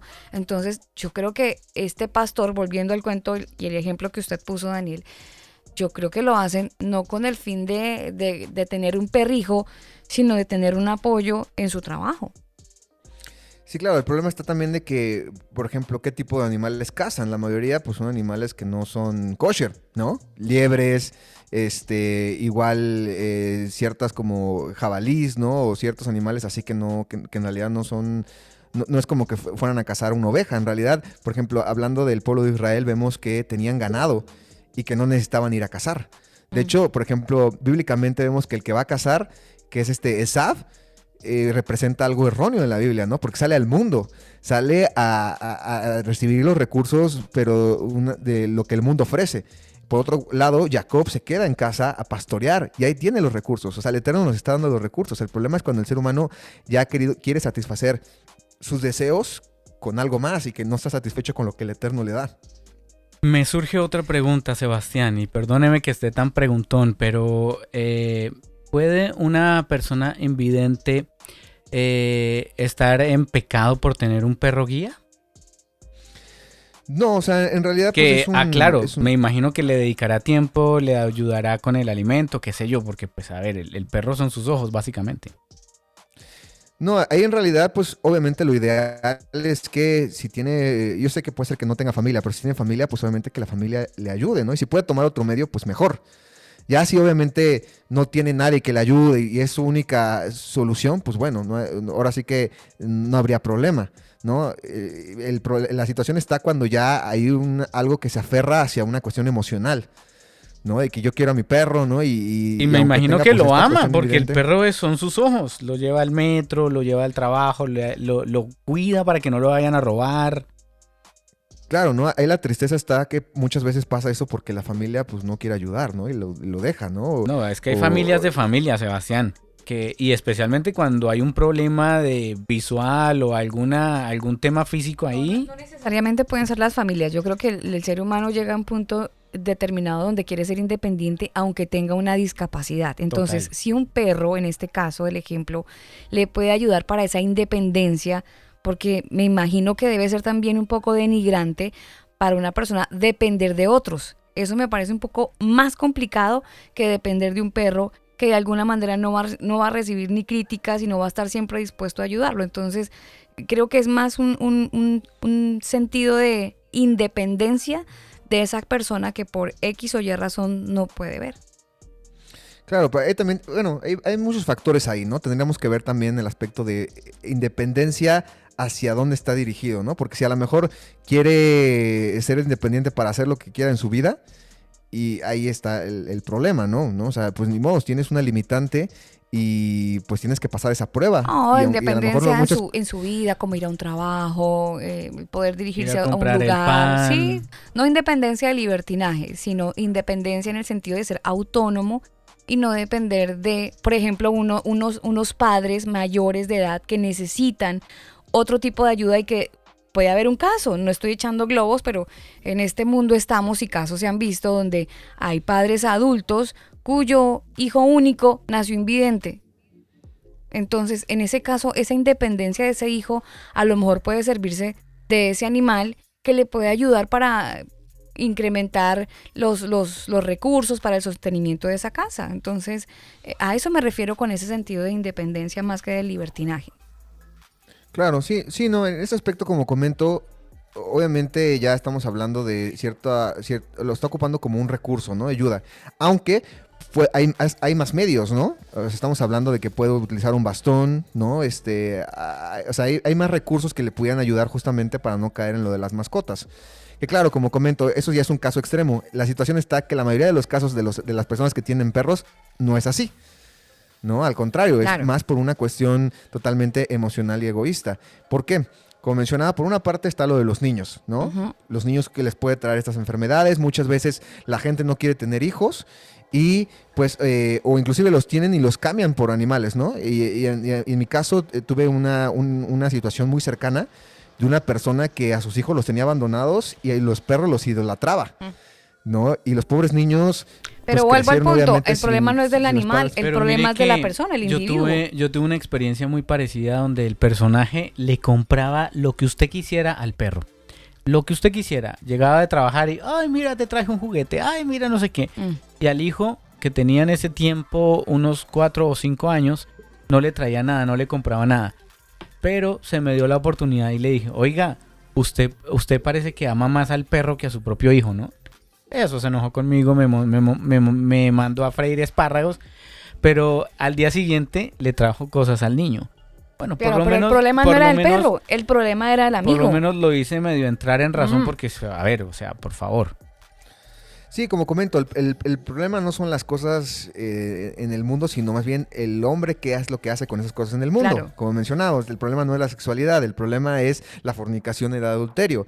El problema no es los animales, el problema es la manipulación que hace el ser humano para un beneficio egoísta del, mismo ser humano así como los recursos que el Eterno nos da en general, ¿no? Pero obviamente va intrínseco que eh, el, factor o el recurso, y tenemos que, hablar del, recurso como, pues sí, parte del factor que, que daña, ¿no? Porque por otra parte, por ejemplo, eh, hablando del daño hacia los terceros, ¿qué es lo que pasa hoy en día?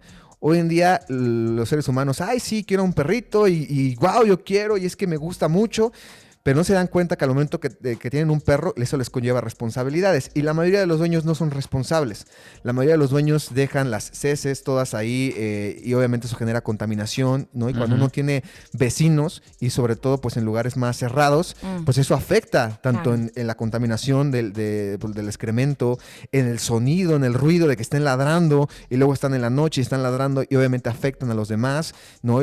O los animales que de repente los tienen sueltos y son peligrosos, ¿no? En, en, mi caso, por ejemplo, a mí ya me han atacado dos perros en la calle, ¿no? Y no cualquier perro, me atacó un pitbull y un doberman, ¿no? Que son perros pues grandes. ¿Y lo alcanzó a morder? No, gracias al Eterno, ahí este me, me libré. Eh, pero pues sí pudo haber sido, me, me pudo haber dañado. O peor aún, si pasa un niño, lo pudo haber matado.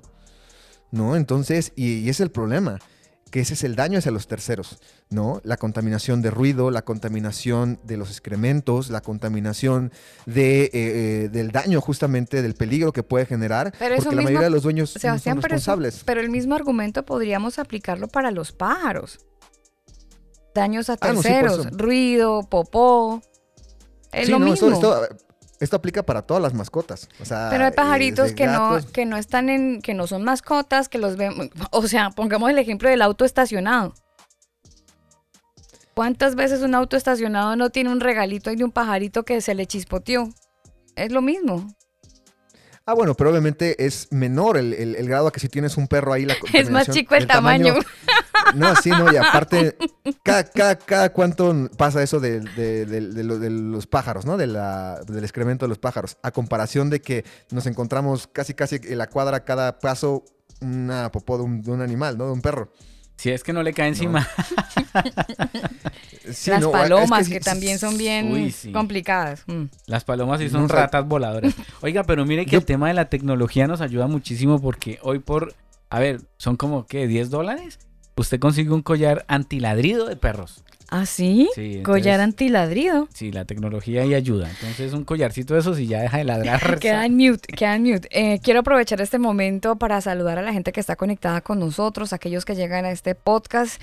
Eh, hoy tenemos un programa interesante en esta serie Corazones Fríos, una serie que ya nos tiene en el programa número 12 de esta serie de 13 programas y el tema de esta noche que se está analizando detenidamente y que puede ser considerado como controvertido porque obviamente estamos conversando acerca de las mascotas y de la deshumanización juvenil.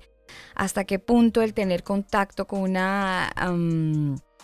Mascota, pues puede ser bueno, puede ser malo. Yo quiero hacer una salvedad, Sebastián, ya que vos estás ahí con nosotros y agradeciendo el tiempo y la disposición y aclarar que aquí no hay nada personal, ¿no? Estamos conversando de un tema que obviamente eh, pues es muy sensible, entonces hacemos ciertas preguntas, pero aquí no hay nada personal, así que todo bien con Sebastián, esperamos que se, esté tomando su tecito o el agua que normalmente acostumbra a llevarle Alejandra ahí a, la mesa de trabajo. Y, y, bueno, de todas maneras, eh, es un tema muy, muy delicado, Daniel. Muy delicado. Delicado y especialmente por lo que hoy en día se está volviendo todo este tema, Alba. Entonces, eh, si bien alguien que diga, no, pero es que yo tengo un perrito y me estoy acercando a la palabra y tratando de volver a las sendas antiguas, entonces eh, voy a, a, inyectarle aire al perrito para que se muera. Porque, no, no, no, no, no. Porque es inmundo. No, no, no. Usted dijo sendas antiguas. Y ojo porque hay que hacer un otro paréntesis chiquito, paréntesis chiquito. Y es que en el, en el, programa creo que anterior yo dije reiteradamente raíces hebreas, pero entiéndase que cada vez que lo digo, bueno, lo decimos en el programa, nos estamos refiriendo a ese recurso que nos lleva al origen de cómo estaba la palabra y que siempre nos ha parecido súper interesante. Y nunca en la vida nos hemos eh, referido a una secta o doctrina o movimiento, porque pues no conocemos si hay movimientos que se llamen así, raíces hebreas. Si los hay, Ah, bueno, no sabíamos, pero siempre que decimos esa palabra en este programa, nos referimos a el origen de la palabra, a el origen, a lo como fue al principio y no a ningún movimiento. Volvamos entonces con Sebastián, que está en el DF y nos ayuda a resolver este tema de, de las mascotas, que es muy sensible, Sebastián, porque le decía hace un rato, todos hemos tenido una mascota eh, en nuestra casa y la queremos. Queremos a nuestra mascota porque se ha ganado nuestro corazón. Y yo creería que eh, no, no podemos quitarle el nivel de sentimientos porque estos animalitos claramente generan un apego hacia los integrantes de la familia. Basta con ver cuando llega eh, cualquier, cualquiera, cualquier miembro de la familia a la casa, cómo el perrito se pone contento, esa cercanía que hay con un animal, me parece que, que, eso no hay que quitarlo, no hay que obviarlo.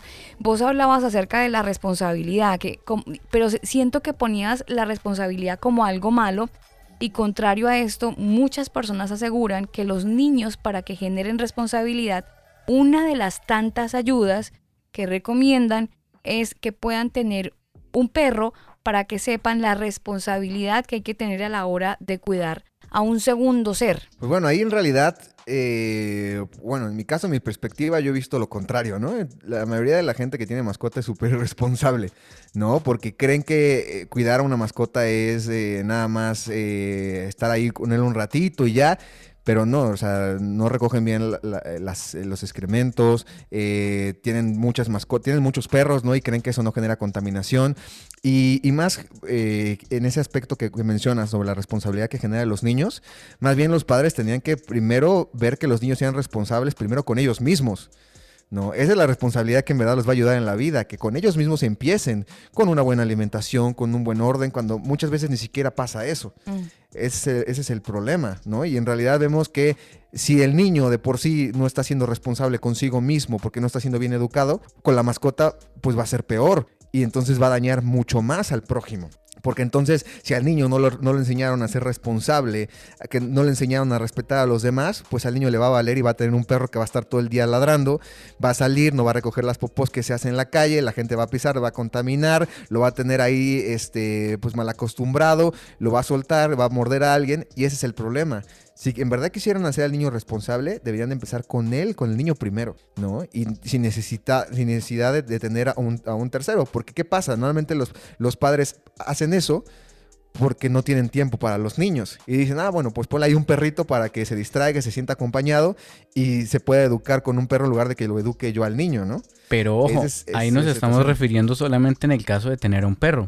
Pero ¿y qué de aquel eh, niño o familia que tiene un pez, una pecera en la casa y le quiere enseñar al niño a pues cambiarle el agua y estar pendiente y alimentarlo y todo lo demás. Pues hay más formas que puede, lo pueden hacer responsables. Inclusive, por ejemplo, hay animales que, que, sí pueden eh, utilizarlos como recursos y que con los mismos se pueden hacer responsables, ¿no? Hay, hay, gente que, por ejemplo, tiene pollos y que los ocupan como recursos y no como animales. Y ahí también puede haber una responsabilidad, ¿no? O, o responsabilidad con el mismo, por ejemplo, oficio del, del, del papá.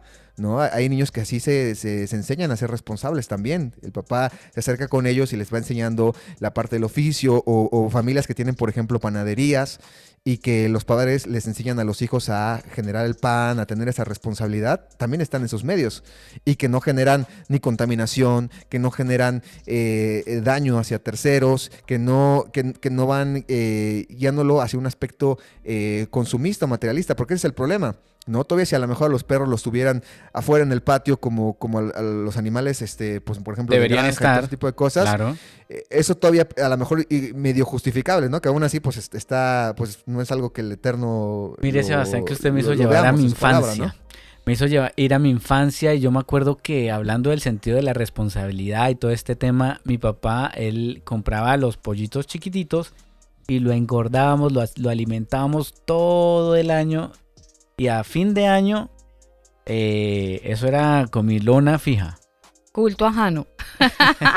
claro, pero, claro. pero, Daniel, permítame, porque cuánta gente no tiene su problema ahí por, por, por, el cuento del pollo que se comieron el 31. ¿Por qué? Claro, mucha gente quedó, o sea, le, fue muy fuerte el, yo, así como usted tiene sus amigos, yo también tengo los míos y seguramente los, los converos que están conectados también. Eh, conocí el caso de una chica que le pasó exactamente lo mismo, le dieron el pollito para que lo criara, parece que en Colombia hacen mucho eso. Sí, eso es como cultural. Ahí. Claro, entonces eh, llegó el día del, del chavo te cuidas para el pobre pollo y mm, cuando a ella le dicen, mire, ahí está su pollito, su pollito, el pollito pío pío. No pudo comer y ella quedó con un problemita por el tema del pollo. Le, le dio muy duro porque había creado un vínculo con el pollo, por, el tema de la responsabilidad. Ah, no, pero es que usted no. Usted nunca creó el Yo vínculo. desde, desde pequeño, o sea, desde que el pollo estaba pequeño, ya supe- sabía. Mm. sabía cuál iba a ser su destino. Entonces, pues bueno, más bien que estuviera bien gordito. Sí, claro, claro. Sí, no, ahora, por ejemplo, que mencionan esto del vínculo, ¿no? Y lo que mencionabas hace ratito, Alba, sobre cómo hoy en día las familias que tienen mascotas generan este, eh, este lazo, ¿no? Con- las mascotas emocional. En realidad eso es algo totalmente igual creado por la cultura y por el marketing. ¿no? Porque eso viene, por ejemplo, de, de ciertas décadas para acá. Antes no era así. Antes, en realidad, no vemos que hubiera eh, un vínculo tan fuerte con las mascotas como hoy en día. ¿Qué es lo que pasa? Que en la cultura empiezan a salir cierto tipo de contenidos que nos empiezan a generar esa idea. Al igual que lo que vimos en el noviazgo, al igual que lo que vimos en los movimientos sociales, al igual que lo que vimos en el aspecto de la identidad de las tribus urbanas, esto de las mascotas también fue algo totalmente creado por el marketing Totalmente. películas, ¿no? Películas desde Amigo Fiel, no sé, que es ya medio viejita esa película del, del perro también, ¿no? O Mi perro Skip, este, Hachi, ¿no? Más contemporáneo, eh, Marley y yo. Todas esas películas donde nos van creando la necesidad de, ay, es que eh, el perro, ¿no? O el, eh, no, no me acuerdo ahorita cómo se llama una película que salió hace como unos ocho años de un perro que moría y reca- recarnaba en otro perro y así cosas medio exageradas.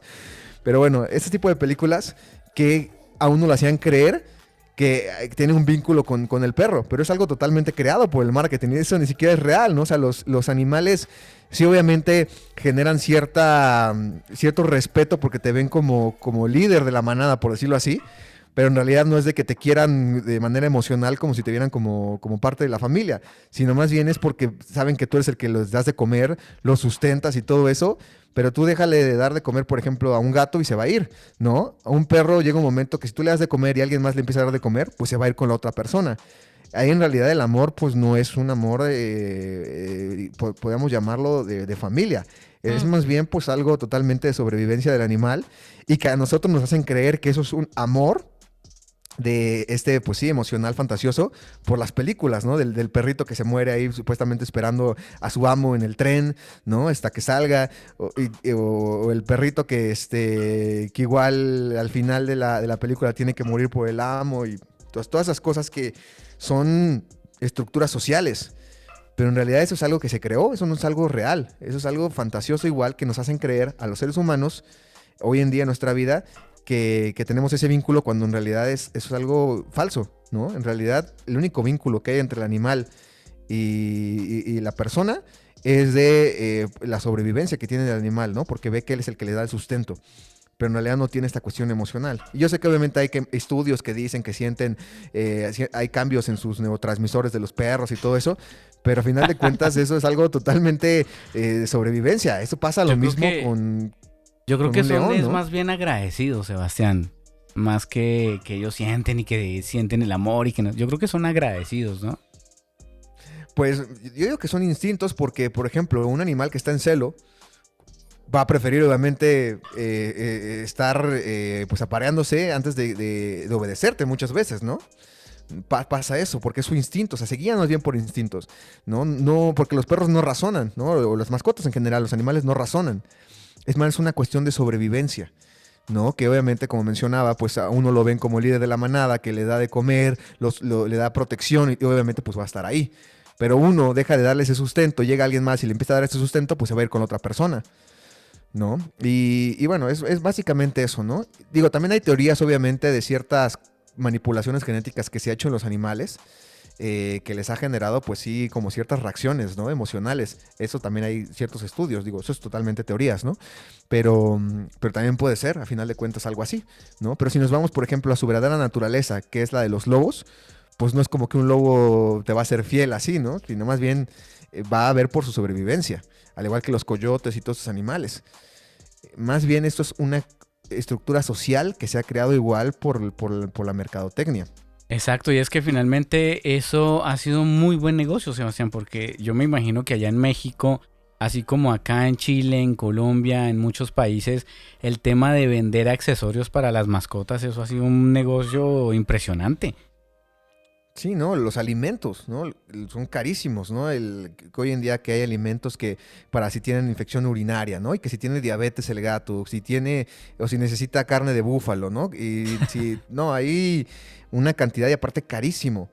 Y, eso es parte también del consumismo, ¿no? Todo ese dinero que se, hubiera, que, se pudiera estar utilizando para hacer algo mejor, para ayudar al prójimo, se está gastando en, perdón la palabra, pero en tonterías. Básicamente, ¿no? Antes los, los, perros comían, aquí en México, por ejemplo, les daban de comer a, los perros este, tortilla remojada en frijoles, ¿no? Este, de maíz, ¿no? Esta tortilla de maíz este, remojada en frijoles o, los desperdicios. Y el perro era feliz con eso. Pero hoy no, hoy les han creado enfermedades, ¿no? Y hay a los perros que les da gastritis. Es que ahí está el negocio. Exactamente, es la idea. ese es el problema. Esa es la idea. Y ese es el problema, que las mascotas van siendo parte de toda de esa tendencia consumista que ha, ido deshumanizando justamente a los seres humanos, porque en lugar de enfocar eso en algo que los va a ayudar a, a los demás, en lugar de dar esta justicia hacia el prójimo y todo eso, la gente se gasta todo en, comida, no en tonterías, en, la ropita, en todo ese tipo de cosas. Y ese es el problema. Y justamente por eso el marketing es este puente que nos lleva justamente a estos cuatro escalones que mencionamos al principio. Todo esto de las películas, todo esto de los alimentos, todo esto de los videos de YouTube de, ay, el perrito que lo salvaron de la coladera, o ay, el perrito que esté eh, abandonado y que hoy en día ve cómo está y es agradecido, todo este tipo de cosas, nos llevan hacia una tendencia esa tendencia, pues son cuestiones, por ejemplo, como lo de adopta un animal de la calle, ¿no? Ya ves a todo mundo teniendo perros de la calle, ¿no? Aquí en México sobre todo pasa mucho eso, no sé si en otros países, pero aquí en México, uy, ¿no? De hace unos años para ahorita, Muchísima gente está adoptando perros de la calle. Y, Ay, sí, pobrecitos, y sálvalos. Supuestamente para ayudar ¿no? a los de la calle. Y lo único que están haciendo es que se multipliquen más los perros de la calle. Y lo más interesante es que cuando adoptan eh, foto para el Face, ¿no? Y el videito, mire, yo adopté y no sé qué. Entonces al final, que lo están adoptando por ayudar o por figurar? Y eso se ve en muchos otros aspectos, pero a mí el que realmente, bueno, no, no, me, no me preocupa tanto que adopten un perro o que tengan un perro en su casa, lo que sí me preocupa muchísimo más, Sebastián, con este tema y con todas estas eh, cuatro escalones o, puntos que nos dio, eh, es el tema de, la, de los zoosexuales o los famosos transespecie, ¿eh? que ah, son la, estas personas que eh, dicen que ellos nacieron en cuerpos equivocados. Entonces, no, es que yo eh, eh, soy transespecie, entonces no se identifican como seres humanos, sino que se identifican como animales, pájaros, perros, gatos, etcétera, y sienten que están atrapados en un cuerpo que no les pertenece.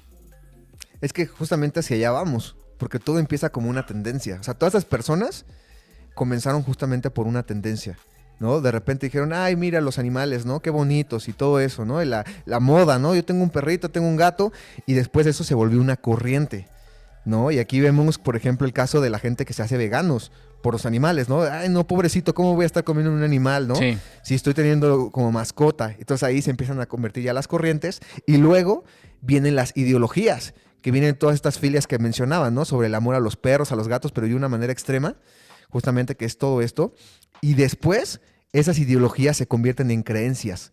Y ya es donde viene todo esto de, las, de los transespecies, pero que comenzaron por una tendencia que fue este, guiados por este puente del marketing, ¿no? Entonces, ese es el peligro. El peligro justamente de las mascotas y todo esto es que comienza como marketing, como moda, como todo esto que ya de por sí está mal, y de repente se convierte en tendencia justamente por todas estas modas, después pasa a ser una corriente, ya no solamente lo hago por moda o por este consumismo, sino lo, ahora lo hago porque empiezo a ser parte o empiezo a identificar con un grupo, entonces me convierto en vegano, me convierto en, eh, alguien que empieza a rescatar a los animales, después de esto ya se me genera una ideología, entonces ya es un trauma, ya tengo una filia, entonces ya amo a los perros de una manera extrema, de una manera totalmente eh, pues descontrolada, al igual que los gatos o cualquier tipo de animal.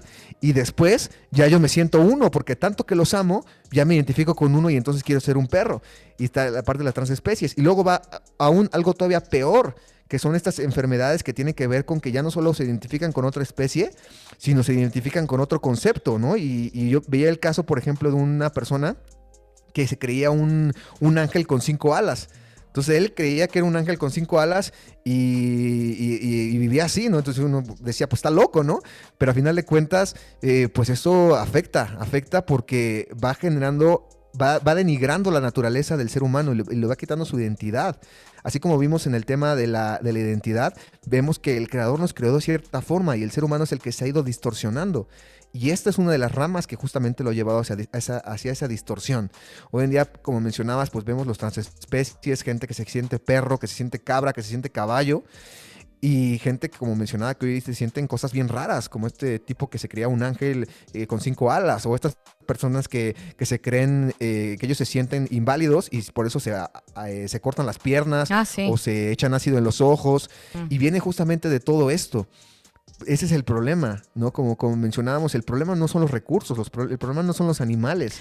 El problema es la afiliación que tiene el ser humano con ese tipo de cosas marcadas por el marketing, que se van reforzando por las tendencias, luego por las corrientes que terminan en ideologías y que por último lo, lo- lo transforman al ser humano por su creencia en justamente todas estas, pues, todo este bestialismo y todas estas eh, aberraciones del- de la naturaleza. Sebastián, según su opinión, ¿sí o sí se cae en idolatría por tener una mascota? Sí, porque estás eh, pues dirigiendo todo tu, tu enfoque hacia, hacia algo que pues vemos que el Eterno no, no creó, vemos que el Eterno no, no mandó, o sea, no mandó como mandamiento y ni siquiera permitió. ¿No? Hablando de las mascotas, ¿no? Que hay que diferenciar entre los animales que se ocupan como recursos. Que ahí están, por ejemplo, las vacas, los pollos, que mientras obviamente tampoco se caiga, porque sé que hay personas que obviamente agarran a las vacas como mascotas. Mm. No, la vaca está para, para ser como recurso, ¿no? Para que obviamente tomar de la leche, de la carne, los pollos igual, ¿no? Eh, el problema con, por ejemplo, con las mascotas más comunes, como son los perros, los gatos, los hurones, este, los peces, estos tipos de animales, es que en realidad no nos traen algo bueno como recursos. Yo sé que a lo mejor dicen, ah, pues es que el perro protege, ¿no? Pero pues ahí es donde estamos poniendo nuestra confianza, en un perro o en el eterno. Y por otra parte es, estamos cayendo en lo materialismo, en el materialismo que estamos preocupándonos más por, por- por lo que tenemos de no perderlo, en lugar de preocuparnos por no perder nuestra alma, que ese es otro, otro aspecto.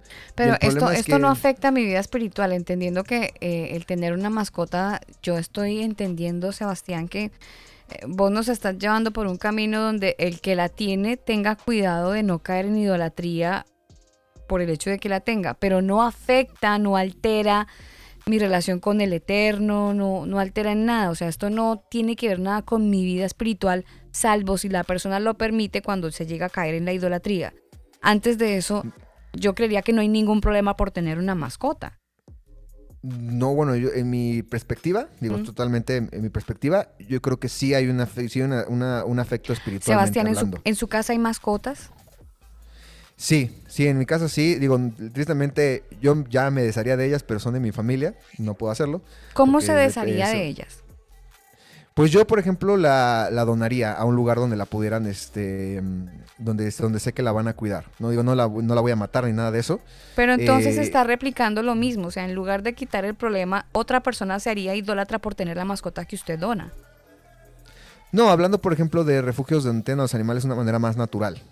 ¿No? Hablando de los perros. Yo sé que obviamente eh, no hay tantos, ¿no? Trataría de buscar.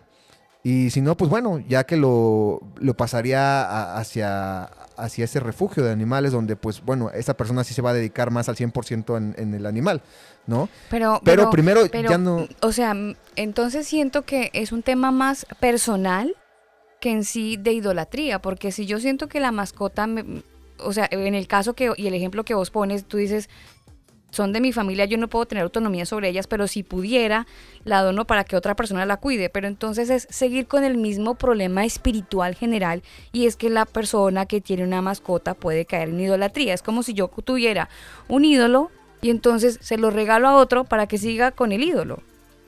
Pero Es lo que estoy entendiendo. idolatría, ¿por qué? Porque le tiene que limpiar las heces o, o- o- ¿cuál es la idolatría ahí, Sebastián? Sí, no, no, eh, bueno, primero respondiendo la, la pregunta de Alba, ¿no? Eh, en este caso, eh, en realidad, pues bueno, las personas que están en el mundo, pues no van a cambiar en ese aspecto, ¿no? De hecho, vemos, por ejemplo, la misma Torah, habla acerca de los animales, por ejemplo, que, estaban inmundos, de que eh, porque murieron de una manera que no es kosher. El Eterno dice que sí se le podían vender, por ejemplo, a los extranjeros, ¿no? Porque ellos a final de cuentas pues no iban a, no iban a llevar una alimentación sana.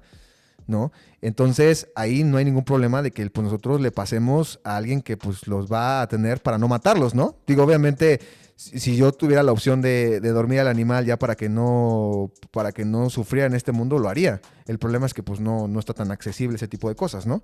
Y este, pero eh, en este caso no, no hay ningún problema. El problema es ya si empezamos a comercializar, ¿no? Que es, que, es el caso que, que sí llegó a pasar en el pueblo de Israel, ¿no? Que empezaron a... A lo mejor yo no como de los puercos, pero sí creo puercos para venderlos. No, pues eso está mal, ¿no? Porque es totalmente un enfoque, eh, este, ¿cómo se llama? Egoísta, ¿no? En, en tener ganancias.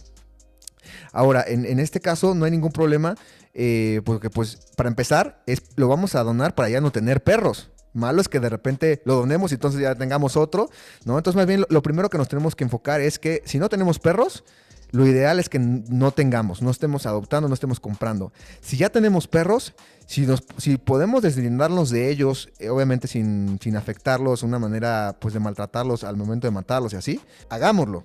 Pero ¿no? usted está haciendo Ah, apología entonces a deshacerse del animal.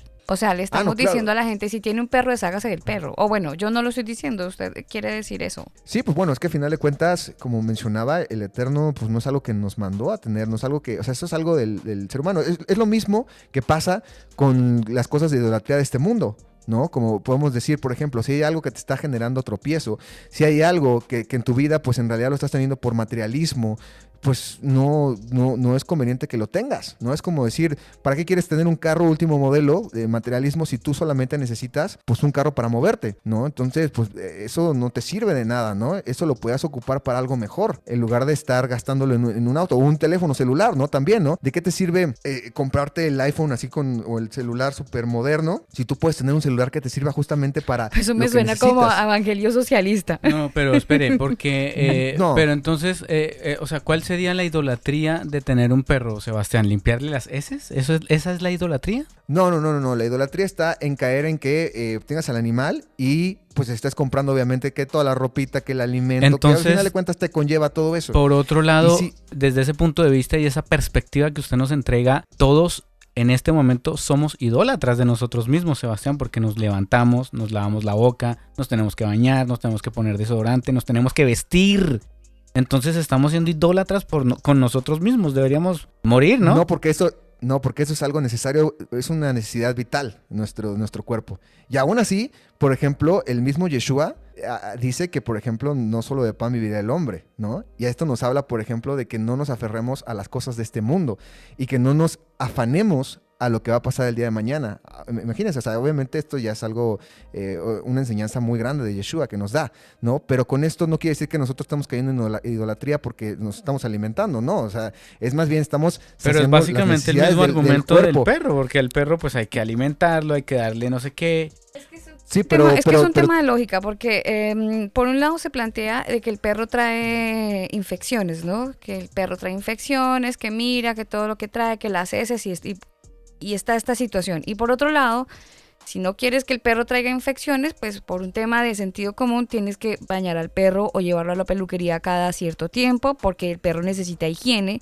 Y si vive en tu casa, pues lo lógico y por responsabilidad de tener este integrante, entonces uno lo lleva a la peluquería o lo baña en casa, pero busca que ese integrante de la familia, integrante de la familia, hace parte porque convive con, entonces pues tenga al menos una higiene por salud. Sí, no, y aparte la diferencia, eh, respondiéndole a Daniel, es que tú no necesitas al perro para vivir. El, el alimento y la comida sí. Y obviamente si no te alimentas y todo eso estás atentando contra tu vida. El perro no lo necesitas. Eso es, como mencionaba hace ratito, es totalmente un capricho, una, una, una, este, pues sí, necesidad totalmente emocional y con el creada, animal. sí, en parte sí puede ser Creada. creada, sí, absolutamente, Sebastián, pero está el que, el, el que tiene el- la mascota y nos estamos centrando en los perros, irónicamente, pero hay mucho tipo de mascotas. Hay gente que decide tener otro tipo de animales como mascota y también obviamente ahí hay un, problema y yo creería que se cae en lo mismo que usted argumenta, que se puede caer en idolatría por tener una mascota exótica, por ejemplo. Sí, ¿no? Y, la idolatría también lo tenemos que ver como tener aquellas cosas que el Eterno en realidad no nos da y que nosotros buscamos por, por cuestiones emocionales y- y- y sí, bueno, por, por deseos totalmente carnales, ¿no? Si nosotros nos mantenemos con lo que el Eterno nos da, entonces no estamos cayendo en idolatría. El problema ya es cuando entonces, como ponía el ejemplo, queremos el celular último modelo, el coche último modelo, eso ya se empieza a convertir en nuestra idolatría porque, empiezan, porque ponemos nuestro enfoque en eso antes de vivir una vida para el Creador, una vida de servicio para el Eterno. Por eso es que se convierte en una idolatría esta cuestión de las mascotas. Pero por Porque ejemplo, para- en el caso del celular, hay momentos de celulares que por más que vos no quieras cambiar, tienes que actualizarlo porque hay aplicaciones que no sirven. no te O- sirven. O por ejemplo, un computador. Voy a hacer una transmisión en vivo y pues ya obviamente... Está obsoleto, los- entonces- no, los requerimientos de YouTube para poder transmitir son más exigentes, entonces tengo que cambiar mi máquina y poner una más poderosa. Pero es eh, el hecho de yo cambiar el computador para poder hacer mi transmisión no significa que yo sea un idólatra porque estoy app queriendo comprarme la, una máquina más poderosa. O la más reciente. O la más reciente. Eh, entonces, yo creo que aquí Sí, el, lo- tema, el tema es de mucha perspectiva, Sebastián, y creo que no podemos meter todo en un solo saco. Sí, no, ahí es porque lo necesitas, como bien lo decías, o sea, necesito cambiar mi computadora para hacer esto. El problema es cuando no lo necesitas y lo adquieres por el gusto, por la moda. Ese es el problema, porque estás dirigiendo tu dinero a algo que en realidad no necesitas. Claro, pero entonces Y hay lo- parte, hay parte del corazón. Ahí el corazón es el que, según entiendo, juega un papel importante, porque si en mi corazón está comprarlo solamente por tener el último Mac o el último computador, porque lo quiero tener, porque es un deseo de mi corazón verlo ahí, salir del viejito, ahí yo creo que podríamos estar hablando de una descompensación espiritual, qué sé yo. Pero si es un tema de necesidad, de ninguna manera, puede, se puede hacer el cambio. Claro, y como mencionaba, esta cuestión de la necesidad nunca se aplica, por ejemplo, en las mascotas. Las mascotas en realidad no, no tenemos necesidad de tener mascotas. Es totalmente algo emocional y algo que nos ha creado, como mencionaba, el marketing. ¿No? Y, o sea, no hay casos donde veamos así que, ay, no, es que sí necesito tener un perro porque tal cosa. Otra cosa es que nos hayan creado y que tú necesitas una compañía y que tú necesitas un amigo fiel y que necesitas, pero todo eso son ideas que nos ha metido, como mencionaba, la cultura, el, el- el entretenimiento, las películas, todo eso. Sebastián, mm, cuando usted dice no necesitamos tener una mascota, también yo creería que ahí deberíamos tener algo de responsabilidad, si bien nos amparamos en el eterno y, en lo que él nos ha enseñado, también debemos tener una responsabilidad social. Y entonces alguien que lo escucha a usted diciendo eso y que de pronto eh, como que no filtra, entonces va a coger el perro que tiene en su casa o en su apartamento y lo abandona. ¿A usted le parece lógico y coherente delante del Eterno hacer eso? No, porque obviamente estás afectando a las personas de afuera, ¿no? Lo ideal, como o sea, no afectas al animal. No, no afectas al animal, sino a las personas, al entorno. Sí, sí, no, estás afectando porque obviamente si lo sacas a la calle, para empezar, pues puede atacar a alguien, ¿no? Aparte de que pues va a ser tu- su excremento y todo eso y va a generar Pero, contaminación. pero le quitas el sentido de, de- de la vida de ese animal, de protección, de repente que tú le diste en un tiempo determinado y luego por decisión tomaste eh, la idea de sacarlo y dejarlo a la deriva. No, pero es que eso también, Alba, hace parte de, de la coherencia de la persona. O sea, tampoco usted por escuchar eh, un programa donde le dicen que, que no debería tener mascotas, pues usted no va a ir a sacar la Pero mascota puede a- a, pasar la calle. ¿no? o Pero sea, puede pasar, Daniel. pues, puede pasar. Bueno, sí, hay de todo, ¿no? Hay Puede gente, pasar. Hay gente Sí, que es no, muy... sí, no. Lo, lo ideal y lo principal es ya no tengan mascotas. O sea, eh, para el creyente, lo, lo- o sea, lo ideal es ya no tengan mascotas. Esto, Ese sería esto el- el ¿sabes a qué me hace punto. acordar, Sebastián? De, de algún momento cuando tuvimos un programa con, con Antonio que decía con el tema del matrimonio, ¿no? Si usted llegó al matrimonio divorciado y se volvió a casar y entonces tienen hijos, quédese así quieto. Ya, llegó así, bueno, listo, todo bien. Quédese quieto, no se separe y se vuelva a casar, no. Quédese así, quietico. Pero si tiene el chance, eh, según le entendía yo Antonio en, ese, en esa oportunidad, en esa serie, donde hablaba, eh, si usted está divorciado, quédese solo, o sea, no se vuelva a casar porque ya no debe aplicar esa, como esa normativa. Entonces es básicamente lo mismo. Si usted tiene una mascota, quédese con su mascota hasta el final. Ahí sí tiene que esperarse algunos años porque algunos viven mucho tiempo. Entonces esperar con amor hasta que esa, esta mascota pues decline la vida y ya no volverá a tener. Pero me parece que es un poco más responsable decirlo de esa manera que eh, incentivar al oyente en que puede dejarla y dejarla botada. Porque mm, pues creo, no me parece como responsable, Sebastián, sinceramente. Sí, no, no, no. En ese aspecto es, si pueden obviamente encontrar un refugio y todo eso, pues háganlo, ¿no? Esa es, la idea. O sea, no se trata de abandonar en la calle y dejar que el perro se muera. No, no, no. No, o sea, se trata de que si lo, o sea, si, si tiene esa opción, hacerlo, ¿no?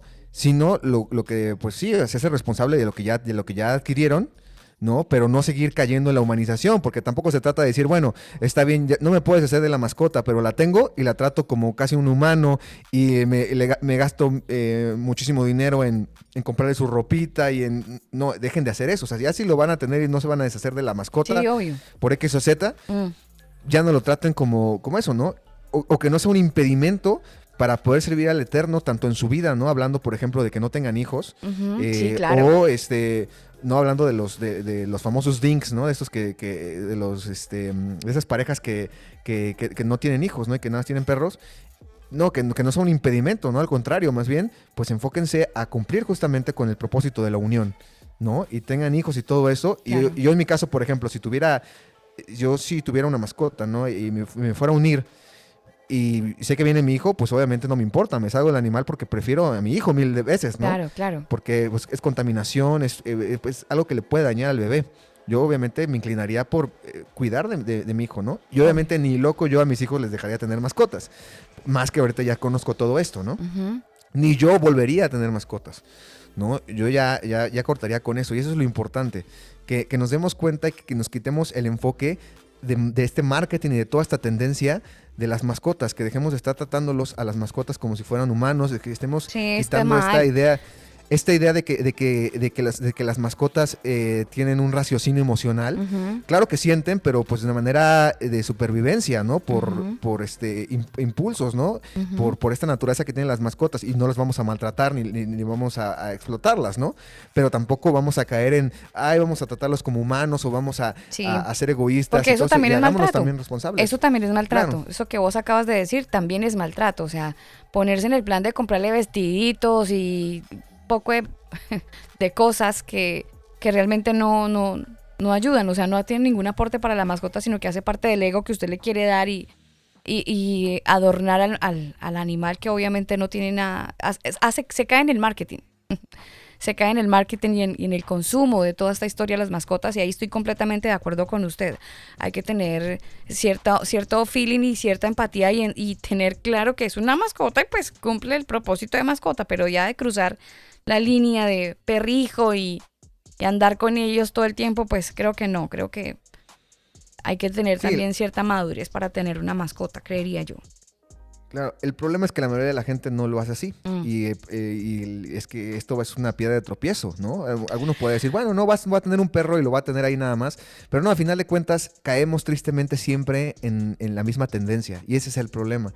Por eso lo ideal es no tener, ¿no? Pero no, Sebastián. no confiarnos. ¿Sabe qué es lo más loco? Que esta historia del perrijo y todo lo que usted nos está contando y compartiendo tan importante es algo como medio nuevo en nuestras generaciones. Eh, yo no recuerdo, o no sé si ustedes los que están en el chat, la gente que está conectada con nosotros, no sé, hace unos 30 años, que, que se hablara de esto mismo. No, uno tenía un perro y el perro servía para ladrar cuando alguien llegaba, entonces uno sabía, me despertó el perro porque estaban timbrando, llegó el domicilio, qué sé yo. El, perro era más como, sí, una compañía, pero también servía como de... para ladrar cuando alguien timbraba, qué sé yo. Pero e, ese vínculo que hoy existe es realmente nuevo. Esto no es algo que venga de generación en generación, sino que se ha venido creando hace unos años para acá. ¿O usted tiene información de que ese mismo trato existiese en la antigüedad? Bueno, como lo que mencionaba de la época del Imperio Griego, con los filósofos en relación a las ideas, de que ponían a, a los animales en el mismo nivel que los hombres, o en el hinduismo, podía ser una referencia a la antigüedad, ¿no? Que, que aunque no era de la misma forma, pero sí llevaban el mismo sentido filosófico. ¿No? Y es algo que se retomó hasta hoy en día y por eso también es el problema, que, que- que tiene que ver con idolatría y con misticismo, ¿no? Es algo que, que- que- que se tiene de las civilizaciones antiguas, obviamente esto heredado Mm. por toda la, por toda la intervención, eh, pues sí, de Satanás en la creación y de los ángeles caídos, ¿no? Que empezaron a meter todas esas ideas en, en las religiones y que es algo que hasta hoy en día, eh, pues heredamos y que también Satanás lo ocupa para deshumanizar al, al ser humano, Sebas, para... Tranquilo, termine, termine. Es que se me, me Ah, no, acordé de digo- algo que le quería decir. Tranquilo, termine. Sí, no digo que esto lo ocupa para, obviamente, primero romper nuestra relación con el creador, al momento de, de justamente romper nuestra identidad, como ya vimos esos cuatro escalones, hasta llevarnos hacia una realidad que no existe, romper nuestra identidad. Y por otra parte, dañar a nuestro prójimo con todo este egoísmo que ya, que ya hablamos, ¿no? Sobre la irresponsabilidad de los dueños y todo esto, ¿no? Entonces, a final de cuentas, es una estrategia que sí ocupa el adversario para poder, eh, pues sí, denigrar al ser humano y para poder, este, pues sí, romper con estos dos pilares de mandamientos que son importantes, ¿no? El del amar al Eterno, ¿no? Con sobre todas las cosas, ¿no? Y tener esta relación correcta con el Eterno, como por otra parte, el amor a nuestro prójimo. Y todo este tipo de estrategias a través de la mercadotecnia es lo que ha ido afectando a nosotros como humanidad y por eso se nos han enfriado los corazones. Porque hoy nos preocupamos más por un perrito que por eh, en, en- sí la- la- el ser humano, nuestro prójimo, nuestro hermano. ¿No? E- Y es- eso es lo triste, ese es el problema de, de- de por qué esto está vinculado con, con los corazones fríos. Porque hoy nos enfocamos más en lo que nos causa emociones, lo que nos causa, sí, una satisfacción totalmente egoísta, antes de preocuparnos por ayudar a otros y juntos poder ser este cuerpo eh, de- y ser templo, ¿no? de- del Eterno para un beneficio mucho mayor, ¿no? Eso que Pero usted bueno, dice, sí. no, se escucha tan bonito eso que usted dice porque a veces dentro de los mismos seres humanos, eh, cuando se, se busca un apoyo, lo que se recibe son ataques. Entonces, es, es muy, se escucha muy bonito, pero a veces en la práctica no, no, no se ve. ¿Qué opina usted de, mm, de la gente que, bueno, no sé si puede hacer una opinión personal o basado en, en la palabra, en las escrituras? ¿Qué opina de las personas que oran por los animalitos que están enfermos, de las mascotas que están enfermas en casa? Ah, bueno, no, eso, eso para empezar nunca lo encontramos en la escritura, ¿no? O sea, si tomamos como referencia la escritura, nunca vemos que, que, que alguien se ponga a orar por un animal, ¿no? Este, son recursos y obviamente sí vemos que, que hay ayuda, ¿no? Por ejemplo, el mismo Yeshua pone como ejemplo eh, el ayudar, por ejemplo, cuando se caían un animal en un pozo en Shabbat, pues claro que lo ibas a levantar, ¿no? O sea, sí Yeshua dice que pues tenemos que cuidar los recursos que el Eterno nos da. El mismo, el, mismo Eterno en, la instrucción lo dice, en Deuteronomio, por ejemplo, habla acerca de, da un caso de, de, de- de qué pasaba cuando un, un- integrante del pueblo de Israel se encontraba con un nido de pájaro. Decía que tomara los, hue- los huevecillos para alimentarse él, Mm. pero el pájaro que no le hiciera daño, porque era un recurso y obviamente si lo dañaba iba a cortar con esa Mataba fuente a las de- gallinas y los huevos de oro, una cosa así.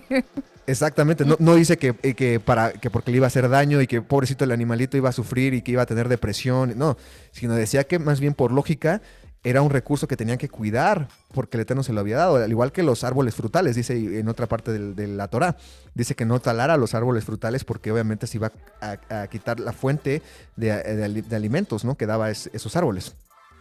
Eso es lo que nos dice el Eterno, pero en realidad, pues sí, no, nunca, nunca se ve que alguien esté orando por los animales, ¿no? Porque eh, la oración es algo tan importante, ¿no? Es esa intervención entre nosotros y el Creador, donde está Yeshua, ¿no? Que, que sirve Él como ese intermedio para poder llegar al Padre. Y el, y el dirigirlo hacia algo totalmente terrenal, ¿no? Inclusive hablando de las mascotas, ¿no? Porque a lo mejor pudiéramos decir, bueno, eh, por una vaca, ¿no? Que te da recursos, leche, todavía podría sentirse un poquito más justificable. Pero orar por un perro, por ejemplo, pues obviamente eso al, al- al Eterno no le gusta, ¿no? Porque pues eso es, para empezar, es algo totalmente creado por el hombre, por el egoísmo del hombre. Es como si nos pusiéramos a orar, no sé, por, por, por la drogadicción, ¿no? o sea, por las drogas, ¿no? Por decir al Eterno, ¿no? Y, y eso pasa, por ejemplo, muy, de una manera muy descarada. pero aquí en México y yo creo que en otros países de Latinoamérica, eh, eh, los narcos se ponen a orar para que su negocio les vaya bien, ¿no? Que vendan drogas o inclusive hasta eh, hay en la prostitución, ¿no? Hay, hay creo que una, em, un santo de la prostitución o algo así, creo que es el San María Magdalena o algo así se llama la, la que es la, el santo ahí de la prostitución y ahí se ponen las, la, pues estas, estas personas a orar para que tengan clientes. Eso obviamente es incongruente, ¿no? o sea que en su opinión es imposible que el Señor pueda obrar en sanidad en un perrito enfermo en la casa. O sea, podría ser imposible, en su opinión. sí, no. Sí, no, no, no, sí, no. Para empezar, porque no es algo congruente, eh, hablando de que, pues, para empezar, es una manipulación del hombre, algo totalmente basado en, la concupiscencia, en lo carnal. Y por otra parte, como punto de referencia de la escritura, no encontramos nada de eso. O sea, no, no, no, no, no, no vemos nada desde Génesis Apocalipsis. Vemos que en realidad a los perros se les nombra nada más para, para aludir a cosas, eh, pues sí, abominables. De hecho, y, no, nunca vemos que oren por, por, por, por eso, ¿no? Ya. Bueno, está interesante el, el, programa el día de hoy. Ustedes ya lo saben que el tema esta noche está como para analizarlo detenidamente como lo hemos hecho en este tiempo y que de repente puede que haya tenido un poco de controversia, ha sido con el ánimo obviamente de, comentar de un tema que es muy interesante, muy delicado también porque se entiende que hay muchas personas que tienen una mascota en casa, de parte y parte en México donde está Sebastián hay una, aquí también hay otra, entonces... Dicen que hay que orar por, hay, que orar es por el cordero cuando lo van a asar. sí, sí, se lo dijo Harold.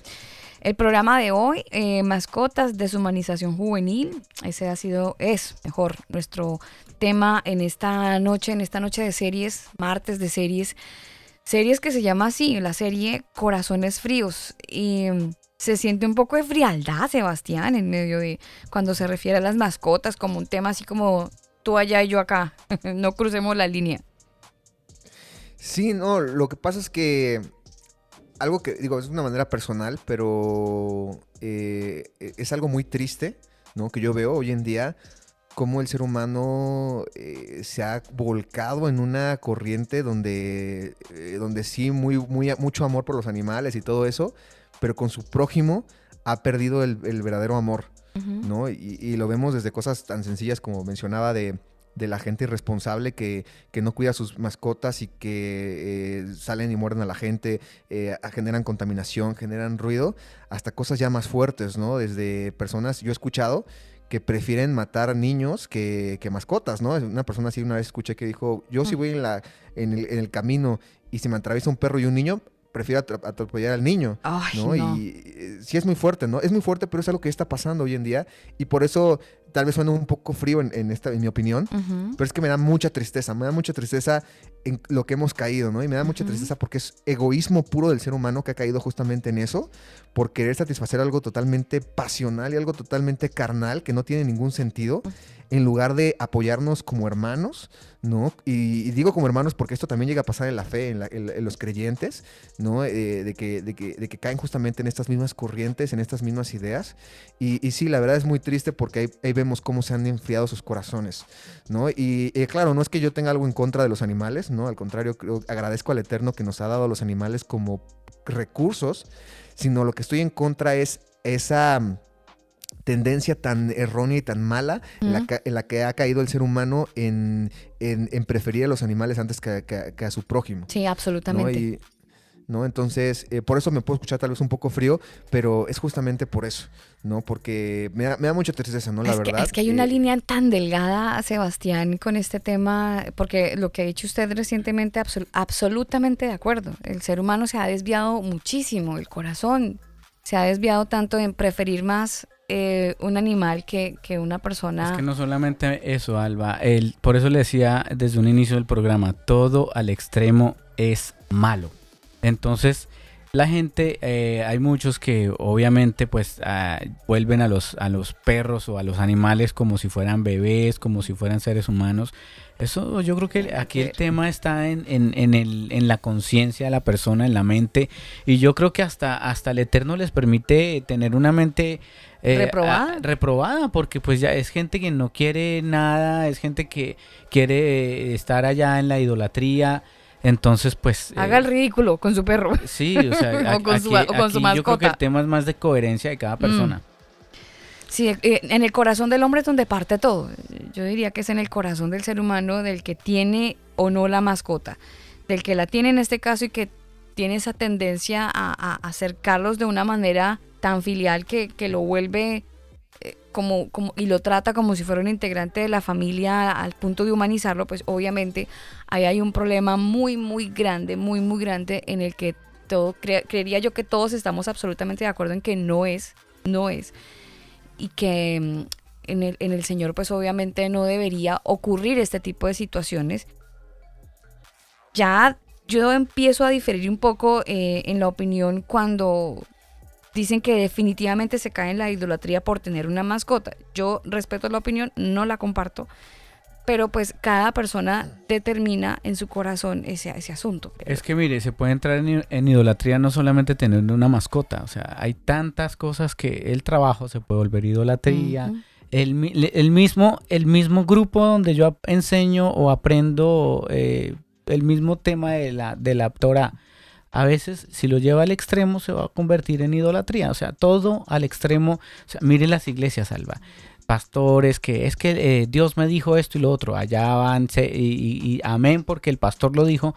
Entonces la gente vuelve idólatra Una a- persona. al pastor. Sí, puede Entonces, idolatrar su líder, claro. eh, y, y hay muchas personas que se han afectado con el tema porque eh, llevan todo al extremo. O sea, aquí el tema, por eso le digo y le reitero, coherencia, coherencia. Si la palabra nos enseña que eh, no debemos tener idolatría, eso incluye animales, todo lo demás, todo, todo lo que eh, lo aparte a usted del eterno, esta es idolatría. Sí, claro, sí, obviamente tenemos que tener cuidado en todo, ¿no? Y, y bueno, hablando específicamente obviamente de este tema, más porque pues no es algo que el Eterno pues nos dio, o sea, es algo totalmente creado por el ser humano, hablando de las mascotas, ¿no? Hablando de los animales como recursos, ahí sí el Eterno nos dio. Sí, sí, sí. Eh, no, y esto hablaríamos, es, es, es el mismo caso que, la, que por ejemplo, el- eh, la fornicación y el adulterio. El Eterno no dio la fornicación y el adulterio. El ser humano la creó por la, por la dureza de su corazón. Igual las mascotas. Las mascotas no fue algo que el Eterno creó. Eso es algo que el, ser humano dio. El Eterno, por ejemplo, hablando del primer, del primer caso, dio la sexualidad y la unión por un propósito. El ser humano la distorsionó y, y ahí no podríamos decir como, este, bueno, eh, podemos eh, tener la fornicación y el adulterio sin irnos al extremo. Ya desde que, desde que lo hacemos ya está mal. Mismo caso, obviamente, también de las, de, de las mascotas, ¿no? Digo, esto es eh, mi perspectiva y mi opinión, ¿no? Pero eh, viéndolo bíblicamente, eh, pues vemos que aquello que el Eterno no nos dio, que no dio en su instrucción, pues es algo que, en mi opinión, de acuerdo a lo que veo en la escritura, pues mejor no hay que meterse ahí, ¿no? Mejor hay que librarse porque, porque si no se vuelve una piedra de tropiezo, ¿no? Y por otra parte no hay que jactarnos de decir no voy a caer, porque eh, cuando menos veamos, pues ya estamos tropezando, ¿no? Entonces, en mi opinión es mejor alejarse de todo eso, alejarse de, todo lo que el, eh, lo que el creador no, no hizo para, para no, no hizo él, sino más bien fue una distorsión del ser humano, porque a final de cuentas lo que no, lo que no hace el creador, lo que no hizo el eterno, es lo contrario a lo que nos lleva hacia la vida. Porque lo que hizo el Eterno, como ya vimos en, cuando hablamos del conocimiento y del estudio, es lo que nos lleva hacia la vida, hacia lo que nos, nos hace estar bien. Por lógica, lo contrario, lo que no hizo el Eterno, sino hizo el, el ser humano por su concupiscencia, por su tradición, nos aleja de eso. Entonces todo eso que nos aleja es mejor que nosotros nos apartemos porque si no nos vamos a guiar por eso. Y nos vamos a ir, eh, pues sí, lle- llevando hacia, hacia la perdición, que es el lado contrario de, de donde nos lleva el Creador, ¿no? Si viéramos obviamente la Biblia que el Eterno dice, no, pues eh, lo, permite, lo promueve, dice uno, bueno, ya tiene ahí la referencia, pero pues nos damos cuenta que no es así. Nos damos cuenta que pues en realidad es una creación totalmente del hombre. Y aquí eh, vuelvo al primer punto, lo, lo- que decía eh, en un inicio, sobre que en la vida pues hay cosas que no nos va a gustar. ¿No? Y, eso no quiere decir que, que porque no nos guste sean malas, al contrario, muchas veces es lo que necesitamos. Y así es el camino del, de- del eterno, el peregrinar, ¿no? Y tenemos que quitarnos como esa idea falsa que nos ha creado el sistema religioso de decir, no, es que tú tienes que vivir feliz en este mundo y tú tienes que ser exitoso y tú tienes que, todo, todo lo que tienes que sentir es bonito y todo tiene que ser, eh, pues, eh, pues bueno para tus emociones y todo eso y no es así. El ejemplo que nos da la instrucción es totalmente contrario.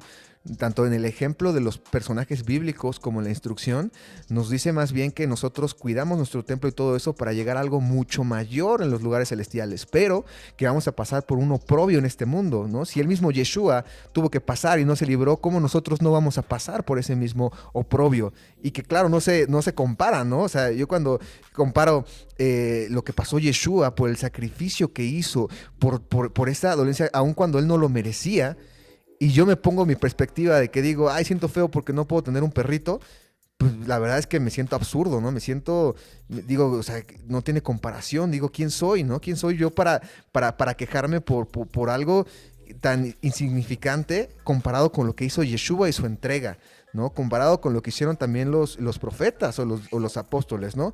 O los, los emisarios, ¿no? Que, que inclusive dieron su vida por el servicio al Eterno. Y que yo no pueda dejar una simple pasión totalmente emocional porque no me gusta o me molesta, en mi opinión, eh, o sea, eso no, tiene Ahí se está dando cuenta de que está en idolatría, Sebastián. Porque por eso le digo, o sea, aquí mire, si, si la persona se va a meter a tener una mascota, bueno, él se estará haciendo responsable de, lo que pues eso conlleva, ¿no? Y de las consecuencias que, implica, que si se le enferma, que si no sé qué, pues asuma esas consecuencias. Ahora, si se las quiere librar y quiere vivir eh, pues con una responsabilidad menos, pues no tenga mascotas. Así de sencillo. Pero ¿y si la tiene, qué debe hacer? No, pues si la tiene, pues nada, o sea, espérese a que se muera y, y, ya, pero ahora, si, si la quiere regalar, pues regálela. Yo en algún momento regalé un perro pitbull que tuve porque me iba a ir del país, entonces pues no me lo iba a traer, no lo iba a, llevar a ese país donde yo iba a estar, pues lo regalé, ¿a quién se lo regalé?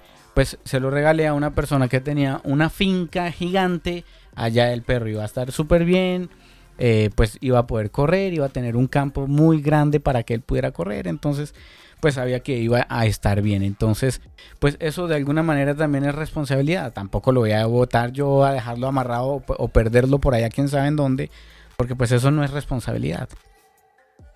Sí, claro, ¿no? ya, ya yéndonos hacia una conclusión, pues bueno, vemos primeramente que eh, en realidad las mascotas pues no fueron creadas por el Eterno, sino fue una creación totalmente del hombre, ¿no? Ese es como es el primer punto, ¿no? Es algo totalmente una deformación de la de la creación del Eterno. En realidad el Eterno creó a los animales como recursos para poder, eh, sí, servir al ser humano, ¿no? Al final de cuentas. Y claro, nosotros como seres humanos tenemos que ser responsables de no explotar esos recursos, tanto por lógica, porque es nuestra, nuestra fuente de, pues de, alimentación, como también por respeto hacia, hacia la creación del Eterno, ¿no? Y por otra parte vemos que hay un peligro muy grande en la cuestión de las mascotas porque está llevando al ser humano eh, a través del marketing hacia una tendencia eh, que se convierte después en una corriente, luego en una ideología y por último en una mm. creencia que deshumaniza totalmente al hombre, ¿no? Y ese es el peligro y que en la mayoría de los casos sucede. Y, que, se está, y que se está viendo con mucha fuerza, Sebastián, y por esta época de la vida y de las generaciones lo vamos a ver con más contundencia que eso no ocurría tanto antes como, como lo vemos hoy, tan que se defiende tanto. Claro, sí, sí, sí, por supuesto, ¿no? Y vemos tantos casos tan graves y cada vez van siendo más. y, que bueno, y que a fin de cuentas no solamente afecta a la persona, sino a terceros, como ya vimos, tanto a mm. los niños como a, los vecinos, al prójimo, eh, a la naturaleza, a la misma fe. ¿no? Entonces, pues bueno, vemos que eso afecta porque el mismo ser humano no puede controlarse y se deja llevar por sus pasiones y sus concupiscencias, ¿no? Y, pues bueno, por último, eh, como, como recomendación, ¿no? Yo digo que pues no, no hay que tener mascotas porque no es algo para empezar que el Eterno pues mm, ni mandó, ni creó, ni permitió. En realidad no, no, lo vemos en la escritura eso. Y, por otra parte, pues nos lleva justamente a esta deshumanización y a, este, a enfriar nuestros corazones por, pues sí, por un, por un deseo totalmente egoísta en, eh, del, ser humano, ¿no? Por querer eh, ser parte de esa misma tendencia de marketing y de cultura que el sistema creó justamente para deshumanizarlo. Y que será cada, cada, vez peor. Como decía Arthur, ya hay mascotas con, con perros como robots. Y bueno, es que eh, me, hizo acordar de... ¿Se acuerda que había un jueguito que uno tenía una mascota virtual y tenía que alimentarlo y tenía que no sé Tamaguchi. qué? El Tamaguchi. Mm. Entonces siempre, mire, el enemigo siempre va a buscar una y ¿Tuvo mil maneras. No, Yo tampoco. Eh, Por eso hoy pensamos como pensamos. El problema es la gente que se deja... Embobar. Perdóneme la palabra que voy a utilizar, pero se deja idiotizar por todos esos argumentos y, y terminan en, metidos idolatrando vainas y, y pensando cosas que, que nada que ver. Así que a mí me parece muy bueno el tema. Sí, chéverísimo. Estuvo bueno. Súper. Eh, una pregunta curiosa, Sebastián. ¿Por qué, por qué Sí. nos planteó este tema? Co- Como, programa, ¿por qué nos lo planteó? Bueno, porque siento que es algo que hoy en día en los jóvenes está muy presente y sobre todo mm, la educación que se le está dando y, y que además también los está deshumanizando, ¿no? Y que mucha gente no le da importancia. Creo que la mayoría de las veces cuando se habla de temas juveniles no se toma ese tema. Nuevamente se habla de, pues, de sexualidad, de, dro- de drogadicción, de, Sí. eh, de cultura, todo ese tipo de cosas. Ajá, pero en realidad esto no, no, no lo toman y es un tema pues sí grave. ¿no? que está llevando a mucha gente hacia eh, justamente esa deshumanización. Por eso consideré que era importante eh, pues tocarlo. Gracias. Sí, sí, muy bueno, muy bueno, Sebastián. Sí, sí, interesante, muy discutible, controvertido, pero aterrizado. Súper aterrizado. aterrizado. Aterrizado. Sebastián, gracias. Gracias por la paciencia. Aquí te Kirisi, todo bien. sí, no hay problema. Todo, No, todo. Yo comprendo, comprendo que no es un tema muy fácil, ¿no? Sí. Y, y- y que obviamente hay que asimilarlo. Pero bueno, como mencionaba, no siempre las cosas que, que el Eterno nos da nos va a gustar, pero siempre todo lo que nos dé va a ser para nuestro bien. Sí, Claro. totalmente. Yo siempre, eh, a mí me decían, pero es que usted no, no ama a los perros. Yo, yo, yo los quiero, pero es que tampoco los, los- que me voy a desvivir porque es que el perro está, no, allá está el perro, que espere, o sea, no, no se va usted a morir porque el perro esté allá solo eh, o, o- o va a dejar de salir con su familia porque el perro se queda solo en la casa, pues entonces, entonces no tenga perros. Sí, total. Oiga, sabe que hace, hace un par de días, hablando de esas cosas locas que pasan a veces, eh, existe un hotel para perros y gatos. Oh, sí, Eh, Sebastián, eso, hotel. eso está nuevo, por lo menos acá en Chile. Hablando del marketing y de las cosas locas. Qué tontería, pagar para que le tengan el perro, Sí, Sebastián. De, de, sí, estuve. No, no hablamos de eso. No, pero sí, hay un hotel, hay un hotel. eh, eh, tuve una conversación hace un par de días con una persona que viajaba a Brasil y no tenía con quién dejar su, creo que era gato. Y entonces estaba preocupadísima y me dijo que estaba viendo los hoteles para el gato. Yo, ajá, que me parece un poco como, como loco pensar en esto. Mm, pero volvemos al tema del marketing, ¿no? De las cosas que... mm, Sí, la gente busca que no. mil excusas para hacer dinero. Mire, eh, con habitaciones. Con habitación, mm, se lo, o sea, ella, ella me lo describió así, mira, es que fui, me hicieron el tour por el hotel del gato. ¿En Y yo, sí, yo tu, o sea, no. no, es que haya entrado en la conversación, sino Sí, que estábamos sí. hablando de X, del viaje a Brasil y entonces ahí vino el tema de con quién dejaba el gato. Entonces me describió el hotel del gato y me decía que le había gustado otro porque en el primero había visto que los cuartos eran como cajas. Entonces que le parecía terrible. Entonces, Pero ¿y qué quiere entonces? no, pero, o sea, dentro de las cosas así medio crazy que, que le digo que pasan en este no, planeta de las mascotas y la exageración de los dueños, que creo yo que la culpa no es de la mascota, sino del dueño. Le vamos Entonces, a mandar el programa. Mire, decidió, decidió, está en Brasil, no, no creo que nos no esté importa, escuchando. lo escucha ya. Saludos. Eh, el caso es que eh, eligió un hotel donde tiene como repisas, ¿no? Entonces el gato tiene free, ahí está libre. Y puede saltar en la repisa del otro gato que está allá también metido en No, el hotel. no, no. Una cosa súper loca. Eso me parece una bobada grande. Y meterle plata a una cosa que nada que ver. Y estoy absolutamente de acuerdo con lo que usted nos estuvo diciendo, Sebastián. Eso sí ya es rayar en la estupidez, sinceramente.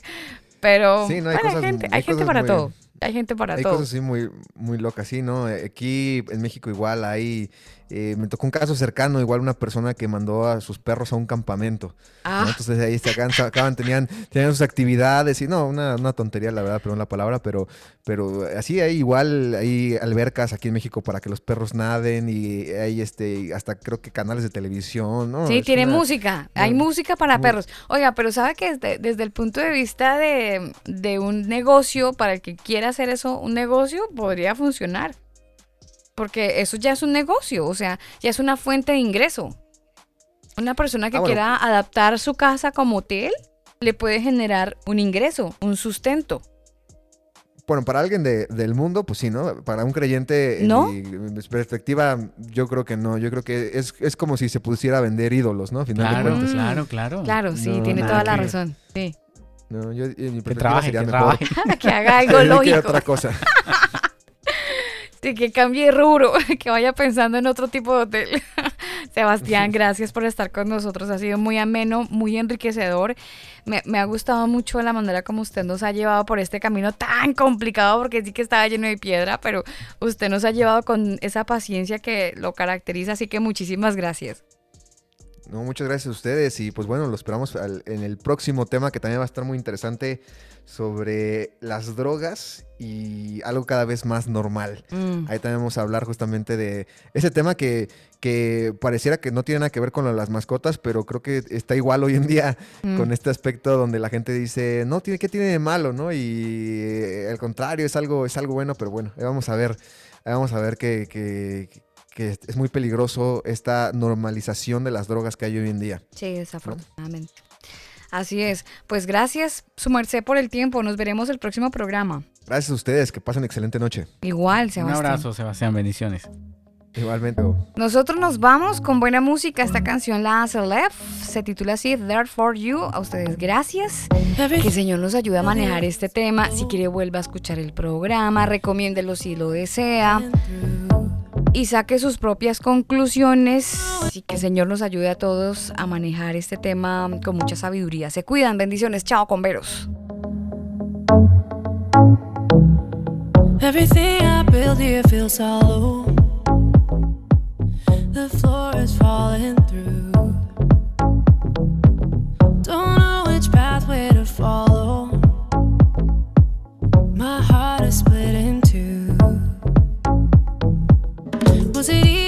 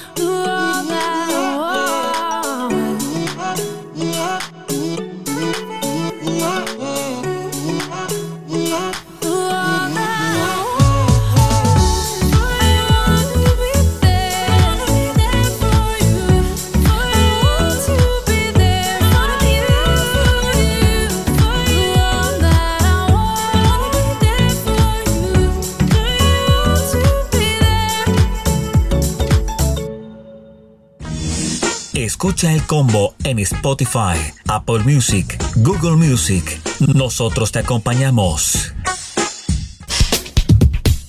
Este programa no contiene mensajes de violencia. Las situaciones, nombres, personas y lugares descritos en este programa son producto de la ficción. Cualquier parecido con la realidad es pura coincidencia. El combo.